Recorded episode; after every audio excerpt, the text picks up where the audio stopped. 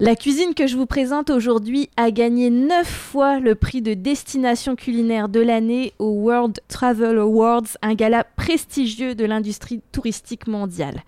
Vous avez deviné de quel pays il s'agit? France, Italie? Mais non, c'est le Pérou avec sa cuisine diversifiée. On parle de près de 500 plats typiques à travers le pays. Mais où manger péruvien à Québec à défaut de pouvoir y voyager? Bah, Sachez qu'il y a un seul restaurant ouvert en plein cœur de la pandémie dans le quartier Saint-Sauveur. Il s'agit du Resto Bar Lima où je vous emmène aujourd'hui.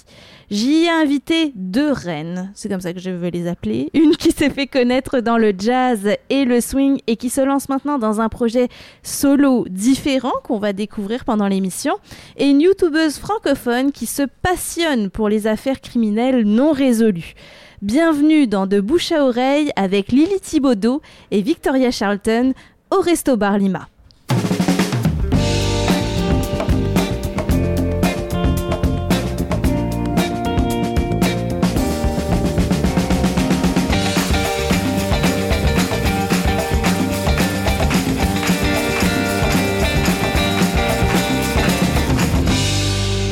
Bienvenue dans l'émission de Bouche à Oreille, Jessica Leb avec vous pour un voyage qui j'espère vous dépaysera. Parce qu'on reste à Québec. En fait, on est en plein dans le quartier Saint-Sauveur sur la rue Saint-Vallier-Ouest mais je vous emmène loin. Je pense qu'on en a tous besoin avec le manque de voyage pendant la pandémie.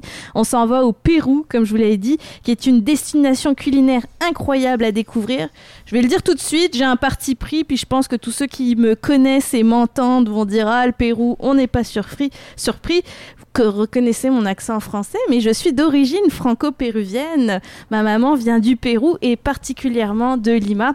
Alors quand j'ai su qu'il y avait un restaurant péruvien qui ouvrait à Québec, évidemment que ça faisait partie de mes choix pour cette émission culinaire et musicale, parce que je vous rappelle le principe, dans De Bouche à Oreille, on crée la rencontre entre un artiste, un restaurateur et un pro du web autour des spécialités du restaurateur. Et puis on parle des actualités de chacun, des défis de chacun aussi à travers cette émission. Alors pour commencer, le resto bar Lima, Lima qui est évidemment la capitale euh, du Pérou, c'est un restaurant, un local qui a connu plusieurs histoires parce qu'avant c'était déjà un restaurant péruvien appelé Ceviche et depuis décembre 2021, ça a ouvert pendant la pandémie, juste avant une autre fermeture des restaurants on a pu découvrir très brièvement le Resto Bar Lima. Bon, on va lui souhaiter une longue vie quand même à travers ses spécialités et surtout son chef Javier Campos Waman. Bonjour Javier. Bonjour, ça va bien? Oui, ça va bien, merci. Péruvien d'origine, bien évidemment. Bien sûr. De Lima, de la capitale. Est-ce que c'est à cause de ça que le resto s'appelle Lima? Oui, c'est à cause de ça qu'on a, on a, pris la décision de, mettre le nom comme ça, Lima. Mhm. Tout le monde connaît la capitale Pérou. On espère. Ouais.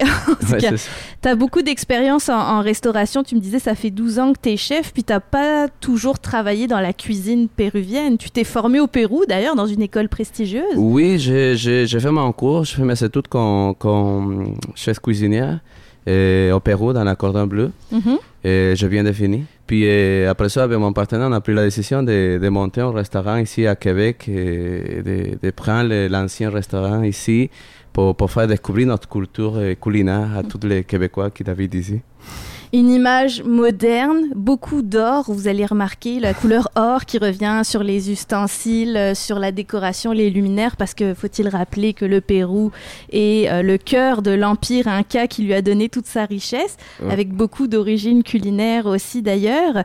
Euh, tu as travaillé chez Victor, par exemple, juste pour donner une idée d'un resto. Oui, c'est ça, j'ai travaillé certain temps chez Victor. Mhm. J'ai appris beaucoup de choses là-bas. je dis merci à chez Victor pour me montrer beaucoup de choses. Et quand je suis arrivé ici, la seule chose que, que je pensais à faire l'ouverture d'un restaurant péruvien. Puis mais je ne connais pas rien comment ça fonctionne, la restauration ici à Québec. Je, mhm. me dis, je vais rentrer chez Victor, plusieurs restaurants, pour apprendre comment ça marche, comment ça fonctionne, pour, pour faire mon, mon rêve ici de faire un restaurant. Mais je suis professeur de musique, je suis musicien de profession en carrière de, au Pérou. Je fais mon, de musique classique. Puis à côté, je fais, les, je fais les, mes études comme, comme, comme chef. C'est pour ça qu'il y a une scène, une petite scène dans le resto bar Limar, parce qu'il faut savoir, hein, c'est convivial et intime ce restaurant. Combien de personnes maximum s'il n'y a pas de mesures sanitaires? Euh, C'est environ des 33 personnes maximum. Donc c'est très intime comme endroit. Oui, Ouais, oui, c'est petit, mais c'est chaleureux. Oui, c'est ça le but. Et la scène, on va en parler, euh, c'est pour accueillir des spectacles. L'un de vos propriétaires, Daniel Alejandro, est bien connu sur la scène latine euh, à Québec. Puis il, chante même pendant la pandémie avec des directs Facebook avec son musicien. Donc la musique, fallait que ça soit présent dans le restaurant à l'image de la culture péruvienne. Oui, c'est ça. Euh, avec Daniel Alejandro, je l'ai connu ici. Lui est péruvien, mais je suis musicien, je suis chef, lui est chanteur. On a pris la décision de de, euh, de, de, mélanger. Ouais, c'est de mélanger notre, notre force, les deux ensemble, pour, pour, pour, faire découvrir la musique latino, pour faire découvrir la, la, la, la cuisine euh, péruvienne. Puis je pense que les deux, nous sommes une bonne équipe pour travailler ici. Mhm. Alors, on va tout de suite présenter, je vous rappelle, il y a des dégustations pendant l'émission. On va vous les décrire les plus possibles en audio pour que vous puissiez vous les imaginer. Mais j'espère que ça vous donnera envie de venir euh, essayer cette cuisine euh, euh, sur la rue Saint-Vallier-Ouest. Donc, devant nous, deux versions de ceviche, qui est un plat typique au Pérou, donc à base de poisson cru, de fruits de mer. Mais il y a une autre version végétarienne que tu nous présentes aussi. Oui, c'est ça. Et le ceviche, c'est le plus représentatif au Pérou. Puis c'est facile à faire, tout le monde peut le faire. C'est le poisson mariné avec la lime, puis avec des épices péruviens.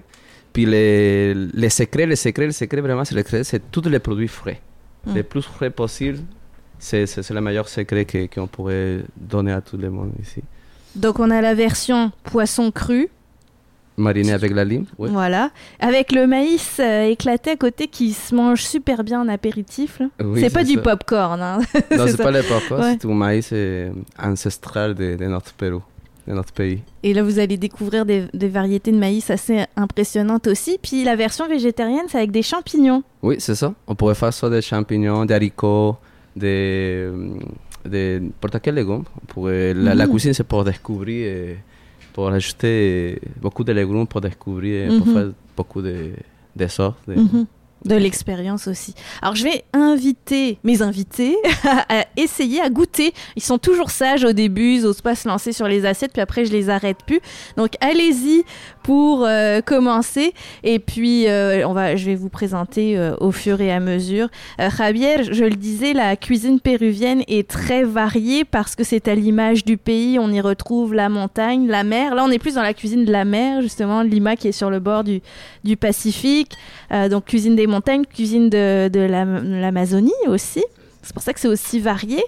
Donc, au Resto Bar Lima, est-ce qu'on mange un peu tout ça ou... Oui, oui.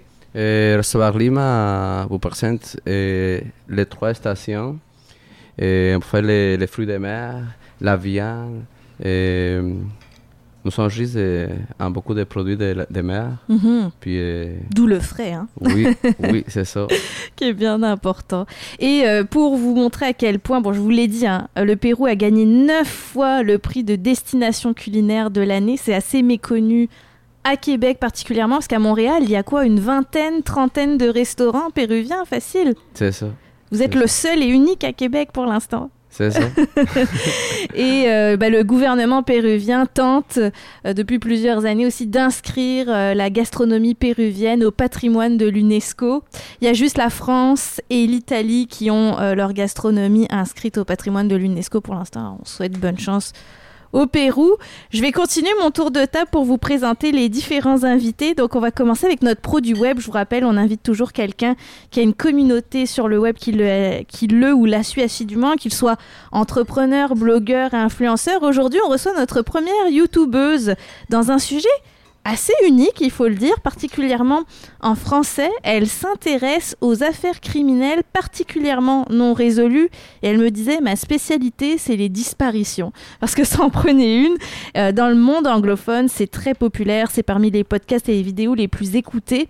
En français et au Québec, c'est assez unique. Son public est d'ailleurs majoritairement euh, français. 60% de ses abonnés euh, proviennent de la France. C'est Victoria Charlton. Bonjour Victoria. ça va bien? Mais oui, merci. Originaire de la ville de Québec en plus. Oui, effectivement. Retour aux sources, parce que tu à Montréal maintenant. Oui, oui, retour aux sources. Euh, dans Basseville. là. J'ai jamais habité ici, comme je disais, mais c'est super beau, la belle rue Saint-Vallier. Mhm. Alors, Super bon, hein? parle-moi. Je suis en train de manger, là. Vraiment bon.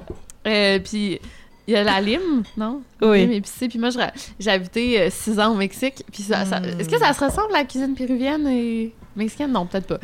Bon, je sais pas. Mais je rajoute toujours de la lime et genre de la sauce piquante dans pas mal de mes, mes plats. Fait que j'aime bien ça. Ça te rappelle tes années au Mexique? T'as Ouais. vécu six ans au Mexique Ouais, quand même. six ans. Je suis revenue, euh, ça fait même pas un an. Là, donc, euh, Et t'as choisi Montréal plutôt que Québec? Ouais, euh, ben tu sais, c'est ouais, avec ce que je fais, tu sais, j'ai des contrats à Montréal pas mal, mon agence et tout, fait que c'est Mhm. c'est beaucoup mieux, ouais. Plus pratique. plus pratique, ouais. Je sais c'est quoi l'autre saveur qui te rappelle le Mexique? J'ai eu la chance d'y voyager aussi. C'est la. Oh, Non. et la coriandre. Coriandre, ah c'est ça, ah c'est Ah peut-être ça, ouais. effectivement. ouais. Ça. Mais oui, euh, les, les cuisines sont différentes, mais il y a quand même des, des ingrédients qu'on retrouve.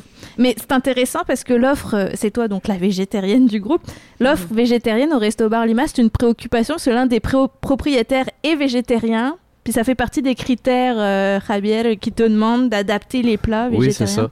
Euh, mon partenaire, Daniel Alejandro, est, lui est, est Lui est vegan. Ah, ok, Ouais, c'est la totale. Puis Ouais. euh, c'est la faute de lui qu'il m'a demandé de, de faire découvrir, de, de changer la cuisine, euh, la cuisine avec la viande pour transformer à vegan pour beaucoup de personnes qui nous ont demandé de, de faire ça parce que euh, il y a beaucoup de véganes ici. C'est tout aussi savoureux. Moi, je connais évidemment très bien le ceviche au poisson. C'est à s'y méprendre. C'est vraiment très proche. C'est le jus de lime qui bon. fait Ouais, pas ouais, mal tout. hein. bon. Victoria, euh, j'aimerais que tu nous racontes un petit peu, on, on ira en détail là-dessus, la naissance de la chaîne YouTube. Alors, j'en ai écouté des entrevues de toi. Ce qui est drôle, c'est que c'est un peu arrivé par hasard dans ta vie. Mhm. euh, T'as pas trop cherché à ce que ça devienne un succès. T'as fait ça parce que Ben, tu voulais essayer quelque chose. C'est sûr qu'on veut ça, mais tu sais, Mm. jamais j'aurais rêvé. Tu sais, je me disais, je me rappelle quand j'ai atteint mon 5000 abonnés, j'étais comme, si je reste à 5000 abonnés sur YouTube, je vais être vraiment contente. Tu sais, euh, ça. je- 5000, c'est parfait comme ça. C'est déjà un bon public. 650 000. Ouais, c'est ça. Fait que. Non, non, euh, tout, tout- je suis vraiment contente là, de ce qui m'arrive. Mm. Plus de 650 000 abonnés. Ça fait six ans que tu as ta chaîne YouTube. Tu l'as commencé au Mexique d'ailleurs. Oui, effectivement, en 2015-2016, euh, je suis pas sûre, mais j'étais prof, euh, prof de français, puis euh, Hmm. je faisais ma maîtrise prof de français, puis j'avais besoin comme de quelque chose qui me motivait parce que j'aimais pas vraiment ce que je faisais, puis j'ai dit ah Vincent, j'ai j'ai de quoi d'autre à faire là, j'ai besoin d'un projet, puis j'ai commencé ma chaîne YouTube.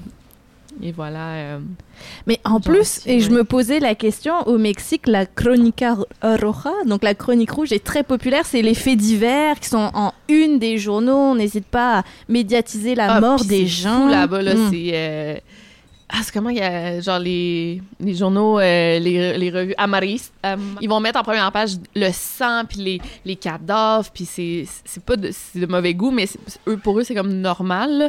Mais pas normal non plus, mais c'est correct. C'est pas. euh, Bref, euh, c'est pas sur- surprenant. C'est pas choquant, ouais. Pas- ouais, Mm. puis nous, on a une règle au Québec qu'on n'a pas le droit de mettre du sang ou des, des corps, là, des, des morts. cadavres. ouais. Bref. Mhm. Euh, puis dans chaque pays que je visite, ils vont dire ah mais nous dans en France nous les Français on adore les faire les faits divers avec fait entrer la- entrer l'accusé Ah oui. aux États-Unis Mm. ils ont toutes les émissions genre Dateline 48 Hours puis tout au Québec on a Claude Poirier puis donc dans chaque tout le monde aime ça en fait puis bon c'est ça. Il y a quand même un certain public qui se passionne pour ça aussi. Mais ce que je voulais te demander par rapport au Mexique, est-ce que ça t'a donné envie encore plus de le faire? Parce que là-bas, c'est pas qu'il y a une ban... bah, c'est une certaine banalisation quand même du, du fait divers pour que ça se retrouve en une comme ça. Est-ce que ça a pu t'influencer? Euh, non, non, pas, pas nécessairement. C'est sûr qu'au Mexique, quand j'en parlais à des amis, ils me disaient Eh, nous, on a telle histoire. euh, surtout à Monterrey, j'avais. euh, ils me disaient Ah bon, il y a telle histoire que tu préfères qui s'est passée dans notre ville. Ou j'ai eu des idées, là, de. de- des sujets que j'ai couverts, là, euh, des histoires mexicaines assez folles. Mais non, euh, pas nécessairement. Je sais que l'une des premières histoires que j'ai faites, c'était euh, Cédrica Provencher, Julie Surprenant. Donc, euh, des histoires euh, québécoises.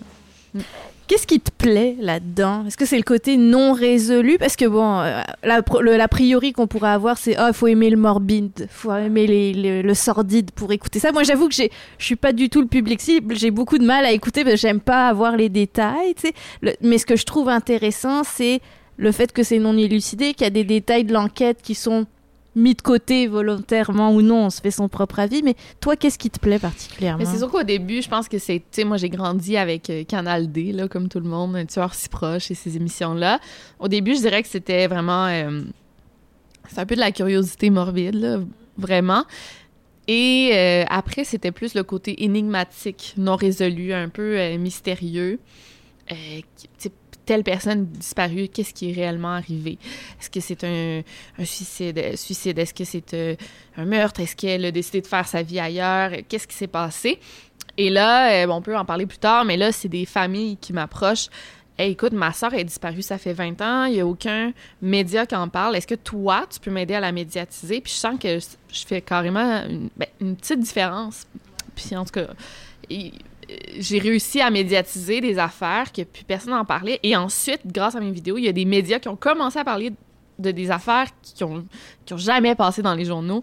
Donc là, je- ça, c'est le fun. Là, je dis, OK, bon, je- grâce à ma chaîne YouTube, je fais une petite différence. Ben, rendre justice à ces Ouais. histoires-là. Fait Mm. que ça a commencé, oui, c'était un peu, c'est ça, une curiosité morbide, mais là, c'est c'est autre chose. C'est devenu euh, autre chose. ouais. La mission est devenue plus grande que toi. Ouais, un peu. J'ai l'impression, et on parlera aussi d'une association dans laquelle euh, tu Oui. t'es investi comme euh, porte-parole pour les enfants, euh, retrouver les enfants disparus. Mhm. Merci Victoria. Je sais que peut-être des gens nous écoutent et disent dis donc ça va être gay l'émission, mais je vous ouais, ça peut rassure, le- on va parler de justice aussi. Puis ça, c'est on a envie de mettre la lumière là-dessus. Notre artiste aujourd'hui, notre artiste invitée, elle s'est fait connaître dans la danse, le jazz, le swing, notamment avec son projet T for 20s. Mais là, c'est son pr- projet solo qu'elle veut mettre de l'avant après tant d'années de carrière. J'avoue, je dirais un petit 15 ans, 20 ans de carrière facile. Lily Thibaudot se lance en solo. Elle a fait paraître un premier mini-album, Les Mea Culpa, où on découvre cet univers vers lequel elle s'en va. Elle est accompagnée de ses deux musiciens aujourd'hui, Olivier Saint-Pierre et Mathieu Rancourt, qu'on entendra en performance au cours de l'émission. Bonjour Lily, Allô? Bien contente de te recevoir. Je pense que la dégustation a bien été, ces assiettes ont l'air vides. ouais. Est-ce que tu as préféré la version végétarienne ou la version euh, poisson Ben, du ceviche? Moi, poisson, je suis euh, vendue euh, poisson. Donc, euh, c'est certain que c'est ma préférée, mais vraiment, le, le, le champignon euh, avec la lime et tout ça, là, tu sais, j'a- j'aurais pas pensé faire ce mélange-là. Puis c'est- c'est vraiment, vraiment, vraiment très bon. Vraiment. Puis la texture euh, devient toute euh, différente un peu. Là. Ça, ça cuit, hein, tu sais, la lime cuit, le, le poisson cuit le, le- même le champignon. C'est exactement ça. Mhm. Et adepte de cuisine, euh, j'allais dire exotique, c'est juste qui est pas québécoise finalement. Toi? Ben oui, vraiment. Ben là, de- je cuisinais quand même traditionnel québécois, assez, ben, un petit côté italien euh, à la maison. Mais là, depuis que j'ai rencontré euh, Olivier Saint-Pierre ici, qui est mon conjoint, là, j'ai un peu plus de, de, de, de défis parce que lui est vraiment, mais vraiment très bon. En Et- cuisine? Ah, c'est- épouvantable. Donc, j'ai un combat euh, depuis trois ans à essayer de ne pas gagner trop de calories parce qu'il cuisine trop bien. Mais c'est cuisine française, là, tu sais, la crème, le beurre, euh, la viande. euh, Moi, j'étais plus... euh, avant, j'étais peut-être plus, euh, c'est ça, végé un peu, là. Mais euh, non, mais... T'es en train de dériver. Ouais, je suis en train de dériver. Il m'emmène vers euh, une dérive. Mais c'est une cuisine fraîche qui doit te plaire, ça, parce que euh, même s'il y a du poisson, ça reste que c'est très sain comme nourriture. C'est ça aussi que, encore une fois, sans parti pris, mais que je loue à la cuisine péruvienne, c'est qu'elle n'est pas nécessairement grasse. Mhm. Ça fait du bien aussi. Oui, vraiment. Oh, oui, oui. C'est super léger, mais en même temps euh, bien nourrissant, là, avec Mm. les fèves. euh, tu sais, ça, ça apporte une protéine. euh, On, ne pense pas. Puis le, le fameux maïs, là, c'est quelque chose. hein, Ouais. Est-ce qu'on l'appelle... euh, Est-ce qu'il y a un nom particulier pour ce maïs-là? Ou on peut le trouver ici? ou? Euh, ça s'appelle, euh, en péruvien, on appelle cancha. C'est comme ça. Camcha. Ouais, c'est ça. Et on le trouve dans des épiceries par ici? Ou... Et non, c'est vraiment compliqué de faire ça. Ah oui, c'est ça. Toi, tu le fais venir. Fait que vraiment, c'est exclusif. Quand on y goûte ici, c'est parce Ouais. qu'il y a juste ici qu'on peut y goûter. Ouais, là. si tu voulais la trouver, euh, 195 ou 100 valiers. Restaurant Lima. C'est ici que vous pouvez la ça. trouver. Ouais, c'est bon? Vraiment un bon maïs. C'est vraiment super. Mais il faut une exclusivité, parce que comme tu disais, c'est une cuisine quand même facile à, à réaliser. Parlons quand même du breuvage. Moi, j'en suis très très fière. C'est toute une histoire d'émotion, je pense, pour les Péruviens. L'Inca Cola. N'importe qui qui a voyagé au Pérou s'en souvient. C'est jaune fluo, pétillant, soda euh, à l'image de d'autres sodas qu'on connaît. Mais est-ce que tu peux nous en dire un mot, Javier? Pourquoi l'Inca Cola est si cher au cœur des Péruviens?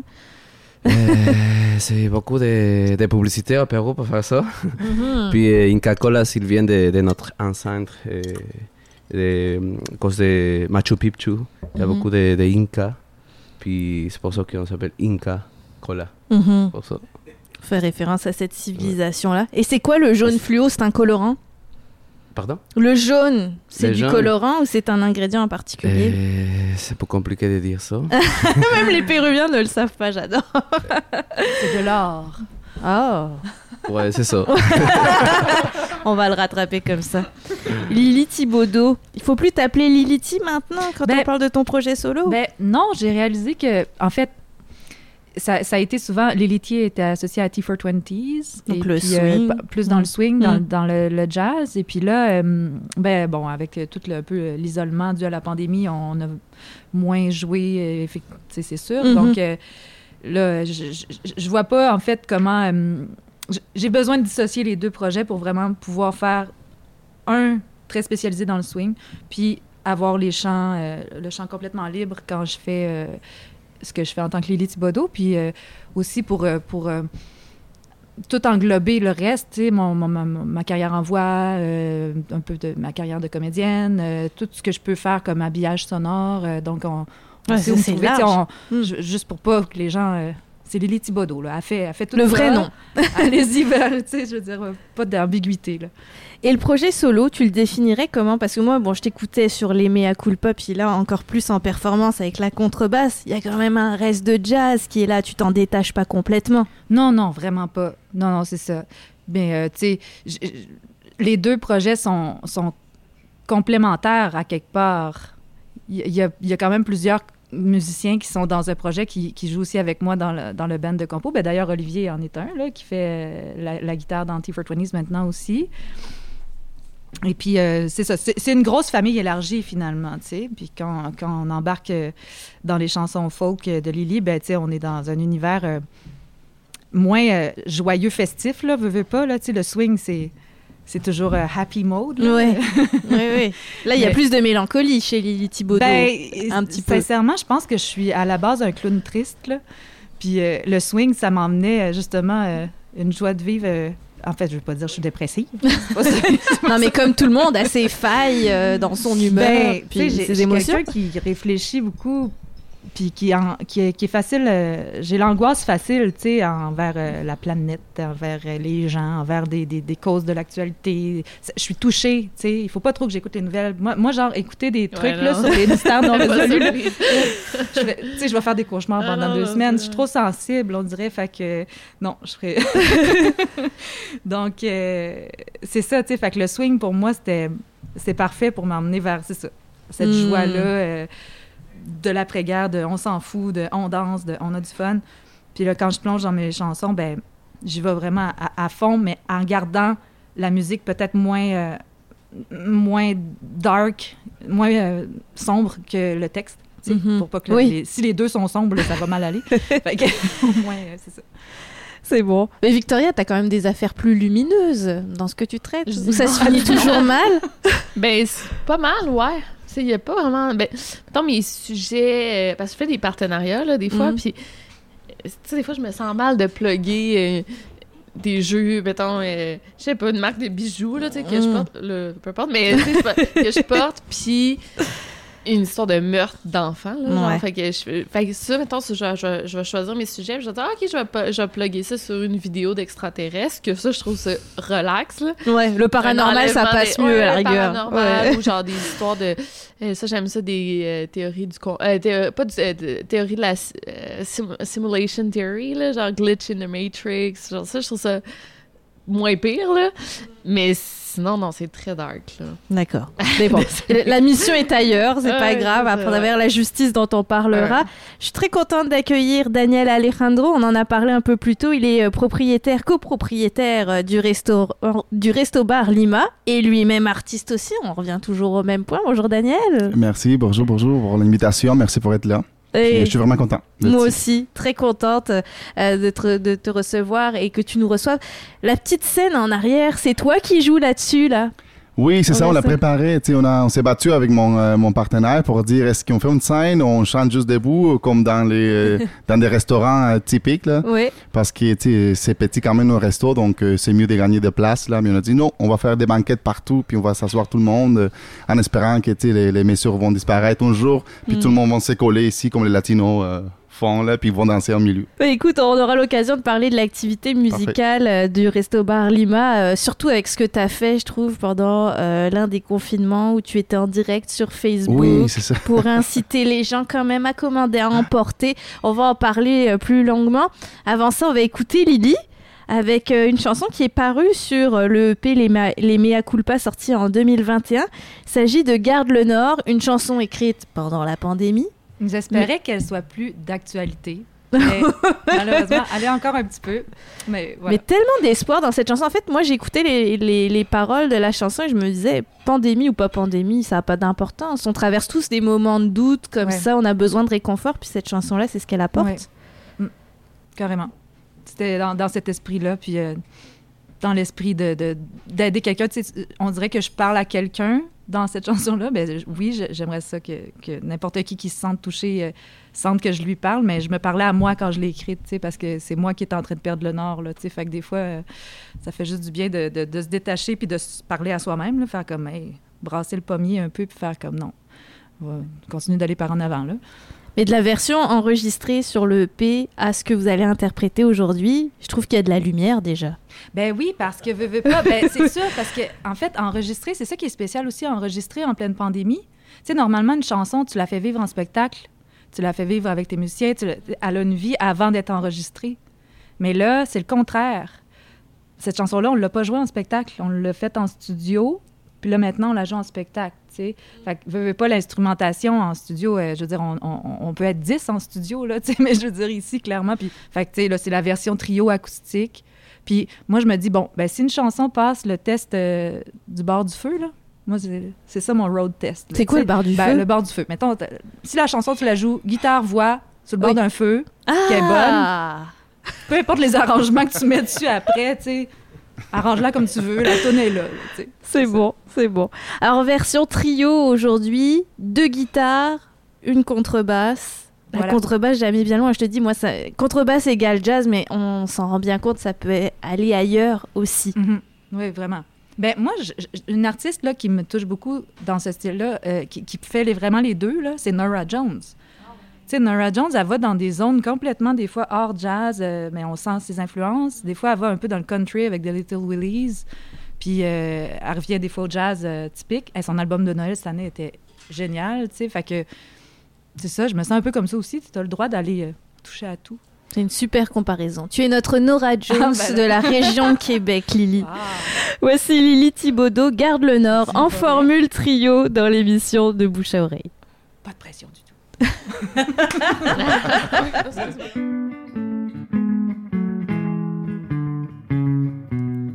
Viens, on va changer d'air. Faire comme des oiseaux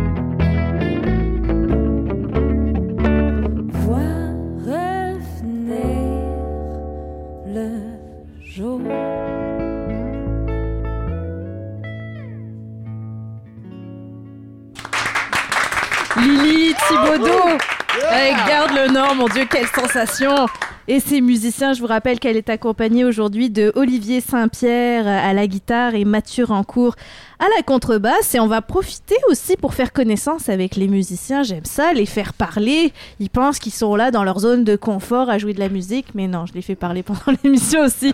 On commence avec Olivier Saint-Pierre. Partenaire à la guitare, à la vie comme à la scène. Bonjour Olivier. Bonjour. Raconte-moi un petit peu, parce que oui, bon, Lily, on- je pense qu'on va y venir. C'est une histoire d'amour en chanson et, et dans la vie. Mais toi, tu as ta carrière de musicien bien établie au départ. euh, à Montréal, tu me disais, tu gagnais ta vie euh, juste en faisant de la musique? Ben, euh, en faisant de la musique et en ayant un studio aussi. Ah, quand même. Ok. Ouais. Ça a duré au moins mon studio 10 ans.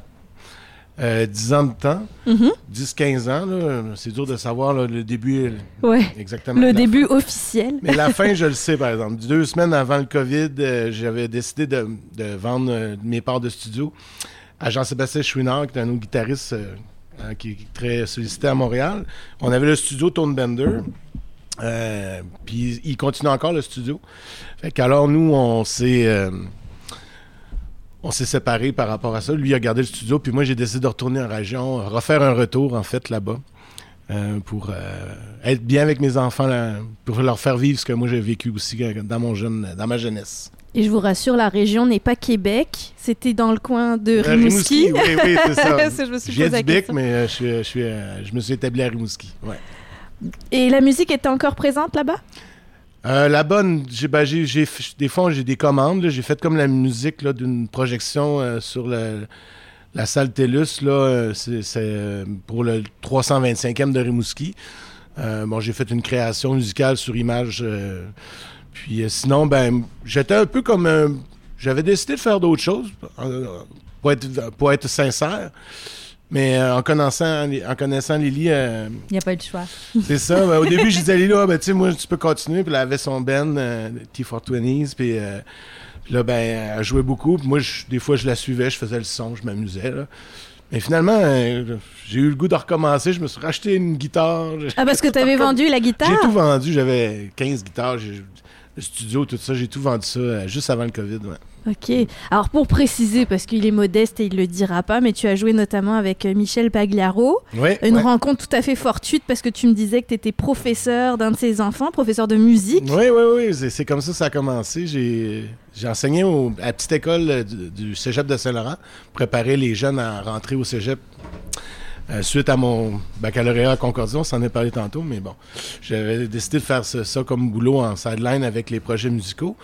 Puis euh, ben là, euh, à partir de ce moment-là, ben, j'ai enseigné deux ans de temps à Romane. Puis à un moment donné, ben, Romane il était moins présent. Puis là, Paglia- Michel m'a invité euh, à prendre, euh, à me rencontrer à son studio. Puis là, il m'a accueilli, il m'a remercié avec deux bouteilles de vin. Puis là, il a dit Ah ben, qu'est-ce que ça te tenterait-tu de faire la musique pour ma femme, Stéphane, que j'ai partagé un bon bout de temps ma vie aussi avec la musique? Puis avec le temps, ben là, on a finalement on a tout mis ensemble. J'ai joué pour Stéphane et j'ai joué pour Michel aussi. Hmm. Et tu as notamment joué sur les plaines d'Abraham avec Michel Pagliaro, j'ai bien entendu? Ouais, c'était ça, c'était un inside. C'était un gros spectacle. C'est probablement un des, des plus gros spectacles que j'ai fait. Puis c'est une belle expérience. C'est à Québec, là, vraiment, là, il y avait du monde, là. C'était c'était un gros show. Ouais. Alors, bon, Lily, tu l'as Oui. rencontrée au, au- au fur et à mesure de de- d'expériences musicales, si je comprends bien. oui, ben oui, c'est un, un ami euh, euh, avec qui je travaillais, qui, euh, à qui je faisais écouter mes chansons, puis bon, tu sais, des, des, des versions iPhone là, de, de composition, parce que tu sais, j'ai- toujours composé, j'ai toujours continué d'écrire des chansons, même si c'est pas ça que je mettais de l'avant, tu sais.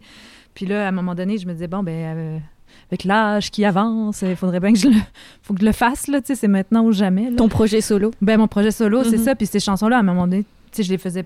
Les faisais aussi, j'avais besoin de les partager. Tu sais, il y a des choses que j'écris pour moi puis que je veux, je veux vraiment pas que le monde entende, Mhm. parce que ça me fait juste du bien de le faire. là. Mais il y a d'autres choses que je me disais, ah, ben, il me semble que j'ai j'ai goût de d'emmener ça dans le paysage euh, culturel. là, tu sais. euh, j'ai des choses à dire aussi par rapport à, en tout cas, dans mes textes, euh, par rapport à du- des vécus et tout ça. Puis je faisais écouter des extraits à un ami qui a allumé. On était sur, en train de s'en aller sur une gig, puis il dit Ben oui, Olivier, crime. Ben oui, ça serait tellement un bon réalisateur. Fait que. Il nous a matchés ensemble, euh, je veux dire, il a fait comme Cupidon, mais sans le vouloir. Cupidon de la musique, après Cupidon du cœur. Ouais, mais tu sais, au début, c'est ça. Fait que je suis allée faire le premier EP. Ben, en fait, rien à comprendre. Ben, en fait, on- depuis ce temps-là, on fait toutes les, nos- les chansons en, en coproduction puis en co-réalisation ensemble.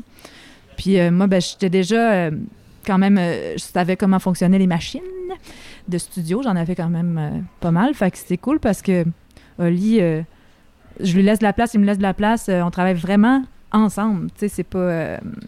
c'est ça. C'est pas un- une personne qui impose son style. On- on- des fois, on essaie de mettre un nom sur ce qu'on fait comme son, Ben, en fait, finalement, c'est un puis on peu se le dit, ah, but, c'est quoi? de ne pas être capable de dire à quoi ça ressemble. C'est ça. Et de le jouer tout simplement. Ben oui, Ouais. puis euh, la recherche est très, est très artistique, là. C'est vraiment Mais je pense et qu'on va s'en- instinctif aussi. C'est instinctif pour le moment, puis je pense qu'on va s'en rendre compte après. Tu sais, comme là, le EP est sorti, là, on écoute ça, on fait Ah, OK, on s'en allait là. Tu sais, bon, on voit mes influences swing qui ont viré vers mes influences folk pour revenir à, à- à tout ça, puis ça s'est mélangé. Peut appeler ça peut-être du folk jazz, je sais pas trop. Puis avec le recul, là, notre style, il se précise de plus en plus. Ce qu'on est en train de produire euh, est, vraiment peut-être, je sais pas, c'est pas niché, mais c'est, je sais pas, ça se précise euh, avec le recul. Moi, j'aime bien les guitares dans le reverb, puis euh, tu sais, des bonnes grosses notes, puis tout ça. Puis, euh, tu sais, comme un peu à la Ennio Morricone, puis tu sais, des, des, des, des slide guitares, des affaires comme ça. Puis, tout d'un coup, comme ça, avec Lily, ben, moi, euh, j'ai incorporé ça un peu dans la, dans la musique. Puis, ça, ça fitait au bout. Fait que ça fait comme plein de styles qui, qui amal- au bout, puis c'est mélangé, puis ça finit que ça, ça fonctionne bien. En tout cas, c'est ce que je pense. En tout cas, quand on laisse, on lâche de quoi là, à radio, c'est parce qu'on on est Vous pas avez mal fiers. confiance. Ouais, ouais.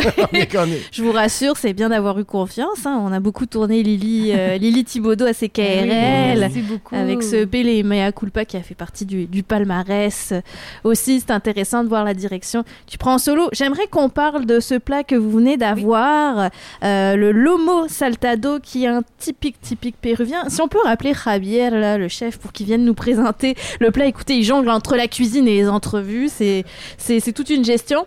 Mais commencez à manger parce que ça, il faut le manger chaud.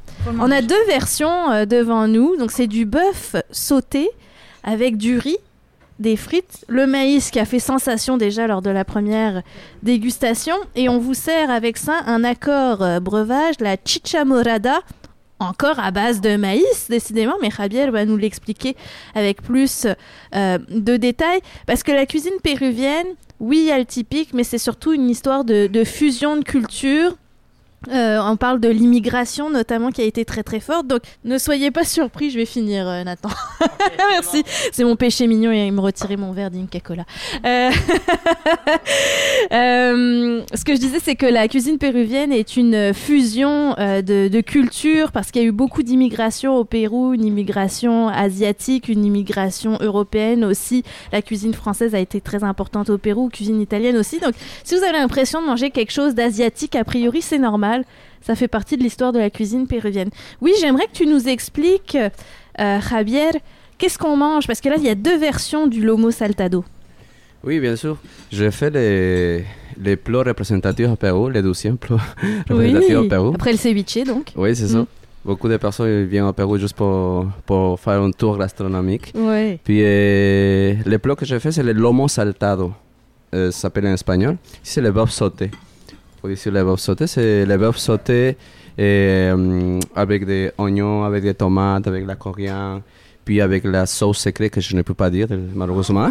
Mais il y a du feu, il y a beaucoup de. Oui, une gr- des- des grandes flammes dans la cuisine. je fais, je fais un grand flamme pour, pour donner ses, ses goûts euh, à la viande. Mhm. Puis euh, c'est ça, c'est- facile à faire, tous les plats. Donc viande, mais on rappelle qu'on a une végétarienne dans le groupe, donc il y a une version végé aussi. Oui, c'est ça.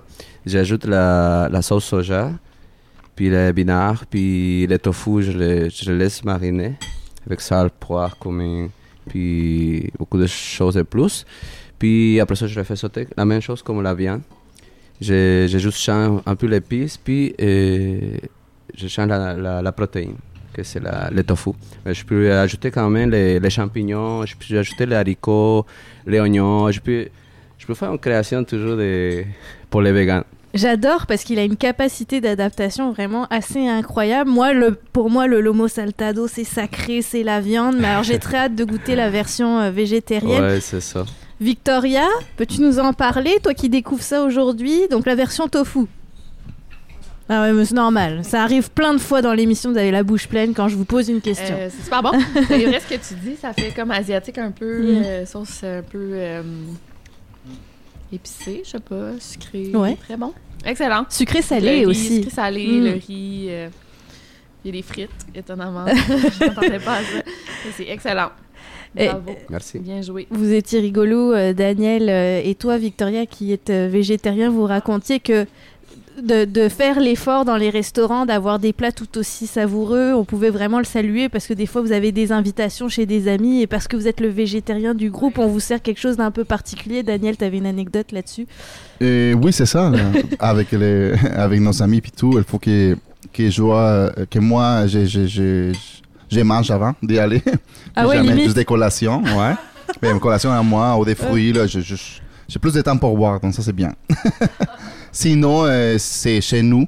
Puis chez nous, moi, je cuisine aussi. Là, je fais Mm. beaucoup de, plats péruviens. euh, j'ai- J'ai donné des tips aussi euh, au chef là, pour, Ah, pour changer les des recettes. trucs, ouais. Moi, ça fait 8 ans que je suis vegan, donc euh, j'ai changé la majorité des plats péruviens à ma façon. Hmm. Mais lui a pris dans deux minutes. Là. Moi, ça a pris beaucoup de temps. fait vraiment Les bon. recherches. Mhm. Mais bon, donc vous, vous, êtes, vous ne mangez pas que de la salade et des frites, c'est ça que vous racontiez euh, hors d'onde. Puis là, on le voit avec le tofu, on a moyen de reproduire le goût. Euh, Lily, est-ce que tu as goûté les deux versions? J'ai goûté les deux versions. C'est vraiment, vraiment, vraiment super bon. Puis je me dis, vous devez pas avoir envie de manger euh, tant que ça euh, d'autres choses. Tu sais, je veux dire, ici, allez-vous manger euh, de l'italien ou, euh, je sais pas, des buffets chinois? Je me dis, waouh, avec une- un talent comme ça, puis la fraîcheur qu'il y a là-dedans. euh, Des fois, quand on n'a pas le temps de cuisiner, euh, des pizzas ou une poutine. pizza poutine. Bah, c'est- c'est- bon choix, bon choix. C'est ça. Mais c'est Ouais, délicieux, puis je me demande, c'est quoi la petite épice surprise Oui, il y a beaucoup de épices dans le fond dans les. Ah, mais, mais pour les pour l'épice, Non, pour dans les le, dans le drink. Ok, on, on change pour les boissons. Le chicha morada. La chicha, dans le fond, euh, c'est c'est une euh, boisson à base de maïs. Maïs euh, Maud? mauve. Ouais. Ah, Mauve. ok, c'est pour ça oui, que c'est mauve, ok. Ouais. c'est ça. Puis là, on le fait euh, bouillir, c'est ça? Oui, c'est ça. On le fait bouillir avec des, la pelure des, euh, soit des, euh, des pommes, des ananas, avec la cannelle, les clous girofle. Girafe. Puis après ça, on le fait avec un peu de sucre pour le faire sucré, puis euh, du lime, la lime aussi. C'est vraiment un voyage de saveur de venir ici. Puis je l'ai dit en introduction d'émission, puis les, les gens doivent se dire mais oui, elle est d'origine péruvienne, donc forcément elle va vanter la cuisine. Mais c'est vrai, elle est très variée. Et je pense que ce deuxième plat est vraiment euh, très différent du ceviche, donc le poisson cru qu'on a eu en premier service. Là, on est dans quelque chose de, de plus. euh, bah déjà chaud, oui. voilà, le sauté qui, fait fureur euh, à chaque fois. Euh, l'expérience euh, culinaire, on en a parlé. J'aimerais qu'on parle de l'expérience musicale maintenant. Daniel, je le disais, pendant le temps des fêtes, donc surtout après le Nouvel An, les restos sont fermés au Québec. Il faut quand même, vous avez quand même la vente à emporter qui, qui fonctionne. Mais là, j'imagine que c'est toi qui as eu l'idée. Tu te dis, faut quand même faire parler de nous. L'offre est très grande à Québec. Je vais faire quelque chose pour qu'on fasse parler du, du Resto Bar Lima, qui est encore très jeune à Québec, dans le quartier Saint-Sauveur. Puis là, tu as l'idée des directs Facebook qui sont un peu des, des soupers spectacles finalement. Mm, oui, c'est ça. C'est une idée, c'est un genre d'accident pour moi. Ah oui? Oui, je voulais juste enregistrer avec les fonds de Lima, tout l'endroit, Mhm. et des petites capsules des mois, mettons 10 secondes pour, les, pour faire des promotions. Venez ici, euh, chanter, euh, je sais pas quoi, là, l'expérience Lima. Mais quand j'ai connecté toute la caméra puis tout l'audio, je dis, hey, euh, je dis à, à Javier, je pense que je vais aller live, tout de suite comme ça, sans aviser, sans événement. Puis j'ai commencé, puis il m'a dit, hey, arrête pas, arrête pas, parce que le monde commençait à À appeler, commander? à commander, ouais, c'est ça. Moi, j'ai dit, hey, ça fait une heure là, que jase avec les gens, puis j'ai les chantes. numéros, puis tout. C'est tellement Ouais. bon concept, là. Oui, c'est ça. Puis après ça, ça fait à chaque semaine, deux fois par semaine, les journées plus occupées ici, là. Donc, euh, c'était quand même bien. Euh, euh, mais c'est ça, c'était une idée depuis longtemps qu'on a eu de mélanger la cuisine, ce genre d'expérience culinaire, les saveurs de la bouche, puis avec l'expérience aussi qui, qui manque beaucoup ici au Québec. Moi, je fais des spectacles depuis vraiment longtemps. Puis, euh, j'ai rempli des différents lieux, bars, restaurants ici, avec toute la communauté latine. Puis aussi une grosse communauté québécoise qui aime la danse, qui aime la musique latine. Donc, je me suis dit, hey, si moi j'amène tout le monde ici, il faut que tu commences à cuisiner beaucoup, là, Ouais. parce que ça va être plein. Mais il nous a dit c'est 33 places maximum si, avec les mesures sanitaires qui le permettraient. Donc c'est Oui, quand même ça. intime comme lieu. Oui, oui, oui, quand même. Mm, 33. Puis euh, l'ouverture, on était en full capacité, etc. On était vraiment, vraiment serré ici. Là. Donc, on essaie aussi, même si les, les, 30 ans, c'est- les 33, c'est maximum, on essaie quand même de donner de l'espace présentement euh, pour que les gens plus- euh, puissent euh, bouger un petit peu plus. Là. Mais dans le futur, s'il y a la danse, on va avoir des soirées spéciales ou dans une heure spécifique, Mm. on va enlever des tables, des chaises nécessaires pour danser au milieu, puis euh, profiter des banquettes. Puis j'imagine que pour plein de gens qui sont partis en vacances dans le sud en général, parce qu'on aime beaucoup la musique hein, en Amérique latine, euh, ça leur rappelle ça aussi, donc ils viennent chercher ça. Moi j'écoutais les conversations à table quand je suis venue au restaurant, parce que oui, je suis venue avant. Puis il y a toujours des, des anecdotes de voyage qui ressortent dans vos conversations. Javier, euh, tu es musicien aussi, mais tu es très occupé en cuisine. Comment tu, tu, tu vas monter sur scène quand même de temps en temps jouer de la musique? Oui, c'est ça. Euh, J'étais en avant l'ancien euh, l'ancien guitariste de Daniel Alejandro. Ah c'est oui! comme ça qu'on a, on s'est connus Mhm. ici. Puis euh, pour l'instant, je, je fais 100% de la cuisine. J'ai arrêté la musique pour l'instant pour développer cette, euh, cette petite entreprise. Mhm. Puis c'est après. Après, je, l'ai- je laissais un peu euh, en quelques temps. Puis après ça, je vais, euh, je vais retourner dans la musique parce que la, la musique, c'est ma vie. Puis la cuisine, c'est ma vie. C'est 5 ans, 5 ans. Mais le temps de former d'autres gens, j'allais dire de Ouais. former des gens en cuisine qui peuvent juste cuisiner, puis toi tu peux venir euh, c'est sur ça, la c'est ça. scène c'est- C'est aussi. c'est que- C'est dans l'éventualité, dans le fond, Mm. on, euh, on pense d'amener des gens, des Péruviens, des chefs péruviens ici, Oh. qui sont des ça. amis à Javier, sont même des professeurs de Javier de la cuisine. Ah. Donc, on pourrait libérer Javier de ça, ou lui pourrait apprendre ici aussi, là, même un team, un dream team de la cuisine péruvienne. Puis ça pourrait libérer à lui pour faire des soirées avec nous aussi, Ben oui. avec moi, C'est ça, comme guitariste. c'est ça qu'on va Il faut qu'il commence à pratiquer là, parce que ça change. Oh, la pression. Mais des ateliers de cuisine péruvienne aussi, je pense qu'il y aurait beaucoup à apprendre aux gens de comment cuisiner et de l'appliquer dans sa cuisine, parce que Ouais. c'est pas une cuisine euh, Une bonne idée, compliquée. Euh, Victoria, est-ce que tu cuisines beaucoup à la maison? ça. Plus maintenant. Ah, Ouais. non, mais Ceux qui te suivent euh, sur les réseaux sociaux savent pourquoi. Ouais, ben, avant au Mexique, euh, j'ai- ben, c'est ça, quand j'ai habité au Mexique. En fait, je sais pas si ça vous arrive, mais parce que j'ai- j'habitais dans un autre pays et la cuisine ben, québécoise, on a aussi la cuisine. Ouais, on a la cuisine québécoise. Culture, Oui. mais tu sais, on pourrait pas Mm. manger ça à chaque jour. Je pense qu'on deviendrait Ouais. un peu Ben, Gros. Mais- gros. Mais non, mais- parce que c'est trop euh, intense. Ouais, ben, c'est- ben, au Mexique, on mange. On mange mexicain. là, je sais pas Mm. quoi dire, mais genre, j'en pouvais plus de manger des, des Mm. tacos. Puis genre. Donc, je cuisinais mes plats qui me manquaient beaucoup au Québec. Hmm. Donc, je cuisinais énormément. Ben, c'était moi, j'étais tout seul à cuisiner dans Ouais. ma maison. Je cuisinais énormément. Et là, je suis revenue au Québec et j'ai comme arrêté de cuisiner. Et là, je sors avec un chef. Fait que Ouais. je cuisine aucunement. Donc, euh, zéro, zéro, zéro.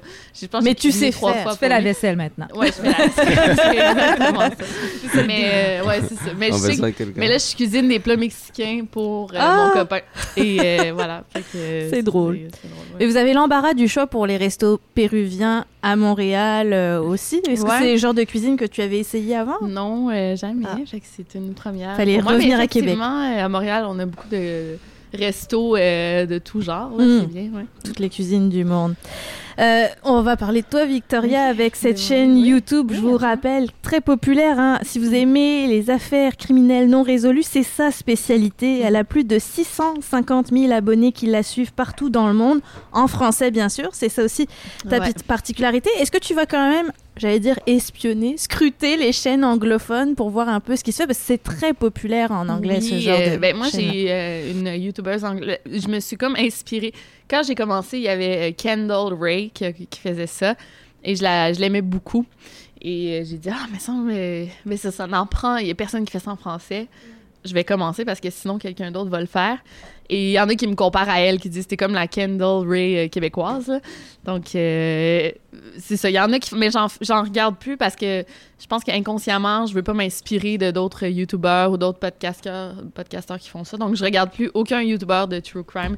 Et même des documentaires sur Netflix ou des films euh, de True Crime, j'en regarde plus parce que. Ben, j'ai tout le temps l'impression de travailler, en fait. Là. Euh, Si tout le monde, ah, t'as vu le nouveau documentaire sur, euh, je sais pas, sur Ted Bundy, je dis, ah, j'ai plus envie d'en. J'aime ça, là, mais j'en regarde plus parce que je regarde, puis j'ai comme l'impression de, ah, je devrais prendre des notes pour une vidéo, donc euh, non, Mm. j'en regarde plus. Tu disais que tu avais une liste, voire de 500 sujets possibles, tellement il y en a des histoires là-dessus, puis tu t'en en fais envoyer beaucoup aussi. Ouais, tout, ben, chaque jour, là. ouais. Ah ouais? Ouais, ouais. Énormément. Mais ce que je trouve assez impressionnant pour ta présence sur le web, oui, il y a YouTube, c'est ton média principal, quoique maintenant tes vidéos YouTube, on peut les écouter en podcast aussi, tu fais des formats Oui, audio. C'est vrai que ça se consomme très bien comme ça aussi. Mais sur Facebook, 230 000, plus de 238 000 personnes qui te suivent. Instagram, plus de 147 000. Donc, tu arrives à être présente partout. Puis ça, je Ouais. trouve que c'est quand même un coup de force parce que ça demande tellement d'énergie. Est-ce que tu es encore toute seule à gérer ça? Si je suis toute seule? Pour tes réseaux ça? sociaux? Euh, ben, il y a il y a une compagnie qui m'a contacté il y a genre un an, puis ils ont dit Eh, on mettrait tes vidéos sur Facebook et Instagram. Ah. Donc, eux, ils s'occupent de tout ça. Moi, j'ai Ok. rien à faire. Là. Ça, c'est vraiment génial.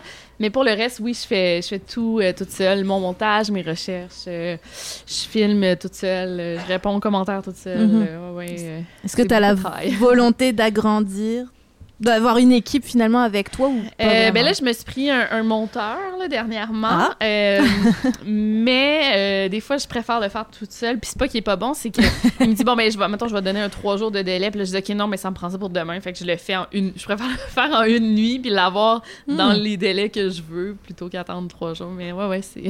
Ok. je suis assez perfectionniste. Mais ça va se monter tranquillement aussi. Peut-être le temps de trouver chaussures à son Ouais, pied. ouais, non, ouais, c'est ça. ouais, effectivement. Donc sur YouTube, on a vraiment les histoires euh, de ces affaires criminelles non résolues. Sur Facebook, on a des extraits. Ouais, mais c'est du montage plus rapide. Et là, Mhm. et c'est assez fou, là, les gens qui consomment. Moi, j'avais peur de me tirer dans le pied en mettant mes vidéos sur euh, Facebook. Mais non, c'est un autre public euh, Ouais. totalement différent. Et il y en a qui me regardent juste sur Facebook. C'est un public peut-être un peu plus vieux, là, je dirais.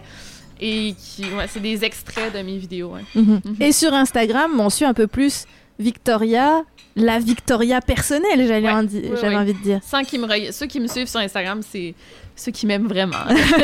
Connaissent ta vie. ouais, ouais, Mm. exact. Ouais. Et, et justement parce que il y a le côté vitrine. Bon, j'aborde ces cas, euh, ces cas criminels, mais sur Instagram, c'est un peu plus toi que tu dévoiles. Ma vie privée, Ouais. ouais, ben pas en même temps, je, je dévoile ce que je veux dévoiler, Ouais, ouais, ma vie plus personnelle, effectivement. Mhm. Mais comment tu gères ça? Qu'est-ce que. Bah, de te dévoiler plus personnellement, parce qu'au départ, toi, la chaîne YouTube, tu l'as fait pour parler d'un sujet qui, qui te passionnait. Euh, J'aime bien, là, ça dépend, tu sais. Comme euh, par exemple, euh, ça, ça a été difficile quand je. Ah, ça, ça a été quand même. Tu sais, moi, j'ai été euh, 10 ans avec le même gars. Tu sais, je me suis mariée, j'ai mis mon, une vidéo de mon mariage sur Instagram. Là, quand je me suis divorcée, quand j'ai annoncé que je me séparais, là, ouf, ça a été comme. Mes abonnés ont dû faire un deuil de mon mariage. Ah ouais? Là, quand j'ai annoncé que j'étais en couple avec un nouvel, les gens sont allés insulter mon nouveau chum. En tout cas, c'est c'est ça, c'est c'est assez. Ouais. Mais il y a des gens plus jeunes qui me suivent, a pas, c'est pas tout le monde qui est sain d'esprit sur le web. Fait que c'est Mm. ça. C'est c'est difficile à gérer des fois, mais je suis pas la seule qui, qui vit ça, là. Je veux dire, euh, Céline Dion, les gens critiquaient ses cheveux blancs, là, Oui. avant hier. Là, On a une, une opinion sur tout, là. Effectivement. finalement. Fait que Mm. c'est ça. Euh, je pense qu'il faut se créer euh, une genre de carapace. Je quand même capable de le faire, ça dépend des jours. Là. Quand je Mm. suis. la- quand je suis en SPL. Non, non, quand je suis en SPL, je suis pas capable de faire ça. Non, ça dépend. Mais en, en général, ça va bien, là, mais ouais, ouais, c'est ça. Lily, toi, quand t'entends ça, parce que Quand je suis la- non mais la présence sur le web, je sais que c'est aussi beaucoup de pression pour les artistes parce qu'on Ouais. vous demande d'être Mhm. présent. Il y a Ouais, beaucoup de ben, pression. présentement, là, ben, depuis la pandémie encore plus, là, Ouais. Ben, c'est surtout qu'avant, tu sais, le contenu se créait de lui-même. Là, Tu sais, moi, j'avais- j'avais pas besoin de, de créer tant de, de contenu parce que les vrai. gens venaient à mes shows, les gens publiaient, me taguaient. euh, tu sais, il y avait quelque chose qui circulait comme naturellement, euh, organiquement, euh, des gens qui m'ont vu à quelque part jouer ou une soirée swing, peu importe. Et puis là, ben là, c'était de, de créer du contenu, tu sais, parce que t'es es à la maison, puis là, hey, je t'ai rendu, je faisais même des vidéos de Marjo, là, tu sais. Faut que tu te réinventes. Hein, Tu te réinventes, là.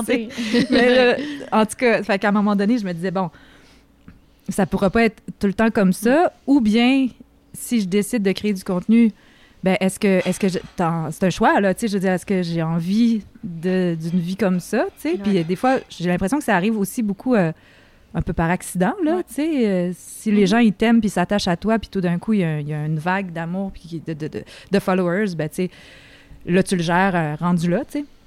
Mais je pense pas euh, être. euh, tu sais, dé- déjà que j'ai deux projets, deux productions, puis qu'il faut que j'alimente T420s et Lily Thibodeau. tu sais, Ça me fait. Il faut faire des choix. En fait, là, tu sais, ça me fait comme six plateformes à, à feeder. Tu sais, puis je veux dire, ça n'a aucunement l'enver- l'envergure de, de ce que toi, tu as comme envergure euh, au niveau de tes followers. là. difficile au- Mais quand même, tu sais, parce que, tu sais, maintenant, c'est un peu la pression aussi de, de disparaître de l'algorithme, là. Genre, Mhm. euh, si tu publies Ouais, pas pendant quoi. tant de temps, euh, tu disparais. Fait que là, OK, bon, ben là, je publie quoi? OK, tu sais, je veux dire, qu'est-ce que le monde veut savoir de ma vie, tu sais? Puis là, en tout cas, c'est incroyable euh, la différence parce que Lily, moi je l'ai connue avant la pandémie, puis après, le temps qu'elle passait en tournée à faire des shows, maintenant c'est du 50 heures par semaine devant l'ordi.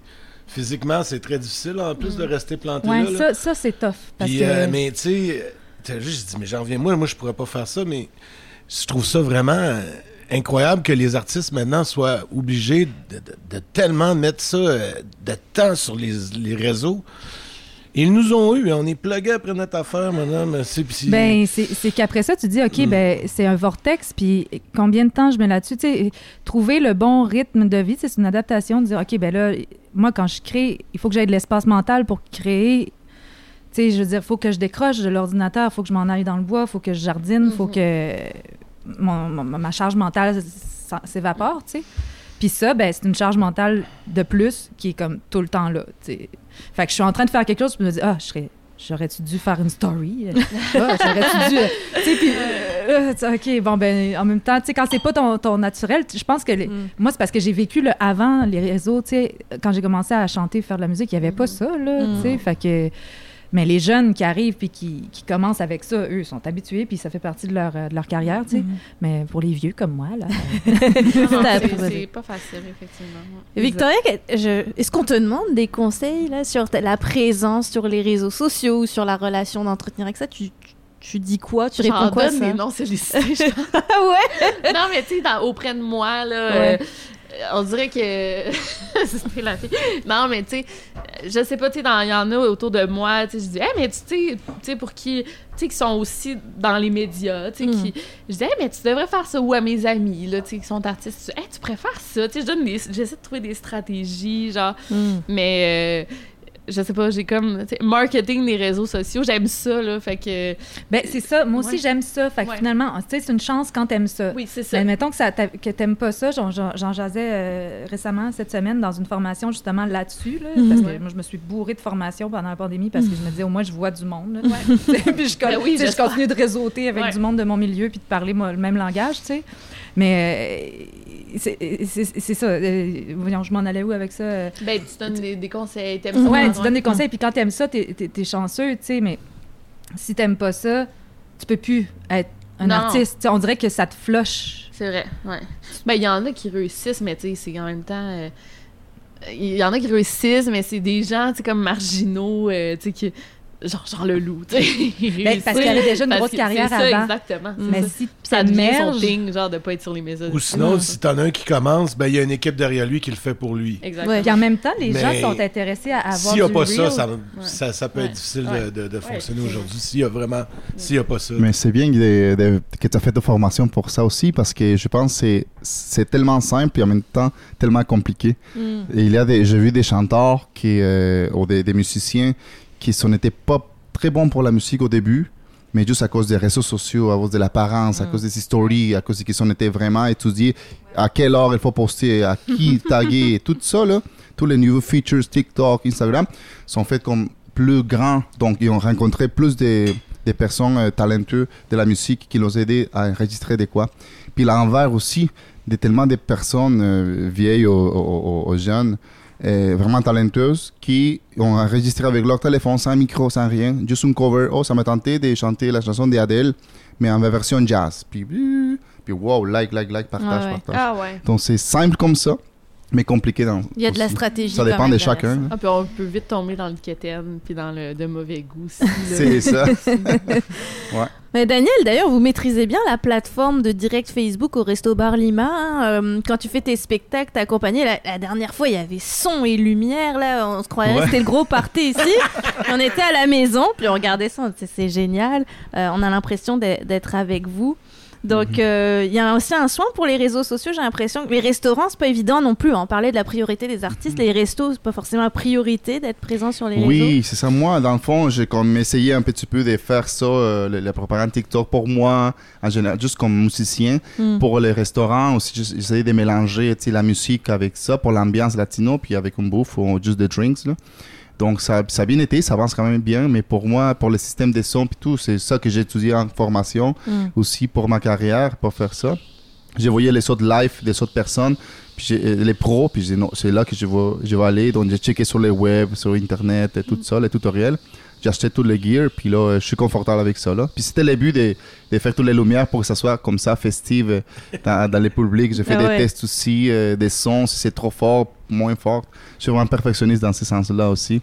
Commentaires euh, ouais. des gens en plus. Je pense qu'il y a des gens au Pérou qui vous écoutent aussi. Oui. Ils sont vraiment ravis d'entendre le spectacle euh, Oui. en- en- sur Facebook Oui, également. ma- parce que moi, même avant que j'ai déménagé ici au Québec, j'ai- fait un concours de chant au Pérou. Oui, un télé- comme Star Academy aussi, j'étais plus jeune. là. Puis euh, T'excuses pas. après ça, j'ai j'ai- j'ai joué dans des, beaucoup d'orchestres là-bas. Mhm. Puis euh, j'ai déménagé ici, mais il y avait encore des personnes qui me suivaient sur, euh, sur YouTube. Puis j'ai fait des covers là-dedans aussi sur YouTube. Donc, il y a des personnes de Venezuela, Pérou, Colombie, Mexique qui me voient. m'écoutent aussi. En français, ils me disent, hey, je comprends rien, mais c'est bon. Oui, puis tu fais vraiment la version bilingue dans ces directs aussi. Je sais. Alors pour tous ceux qui veulent apprendre l'espagnol, c'est une très bonne façon de pratiquer aussi. Lily, on va te réentendre avec une chanson inédite cette fois. Ouais, elle va sortir euh, ce printemps, cette chanson-là, officiellement. Et puis, euh, ben, c'est un peu dans... C'est un peu dans, dans la thématique Ah. des mystères non résolus, là. ben, parce que, tu sais, c'est... euh, c'est ça, j'aime ça. On a parlé beaucoup, bon, de- de- de- des peuples autochtones euh, cette année, euh, des enfants disparus, euh, des femmes aussi un peu avant ça, dont les, les meurtres ont- qui sont carrément disparus, on- dont on n'a jamais su la cause. On s'imagine euh, malheureusement la cause, mais c'est ça. J'avais besoin d'écrire une chanson là-dessus, puis c'est celle-là qu'on va entendre. Je la dédie d'ailleurs à deux Inuits qui habitaient dans mon petit village quand j'étais petite, à Saint-Michel-de-Bellechasse. Ils étaient arrivés, euh, un, monsieur du village qui travaillait sur la côte nord, puis euh, il avait marié une femme euh, Inou. Il était arrivé ici avec ses deux enfants. Il parlait pas un mot d'anglais ni français. Puis sincèrement, je m'excuse à ces gens-là aujourd'hui dans le sens que, tu sais, moi, moi j'étais pas une...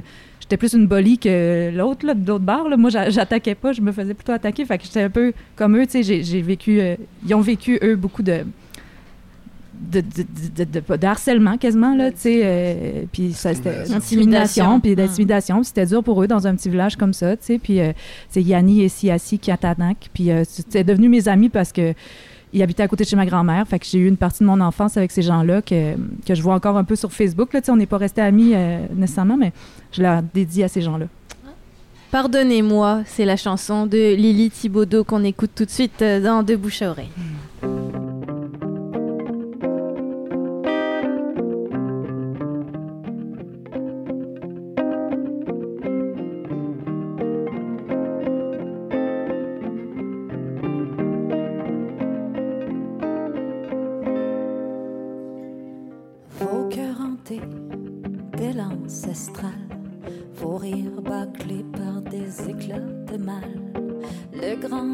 le poids des représailles à ceux qui ont pris au nom de leur médaille.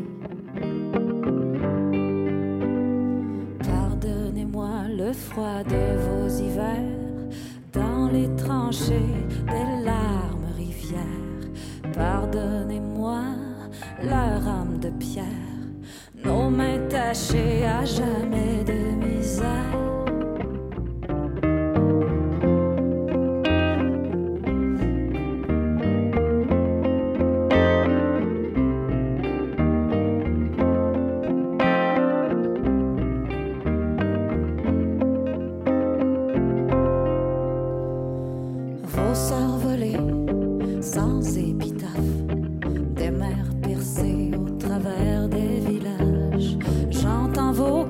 Cris, le chant de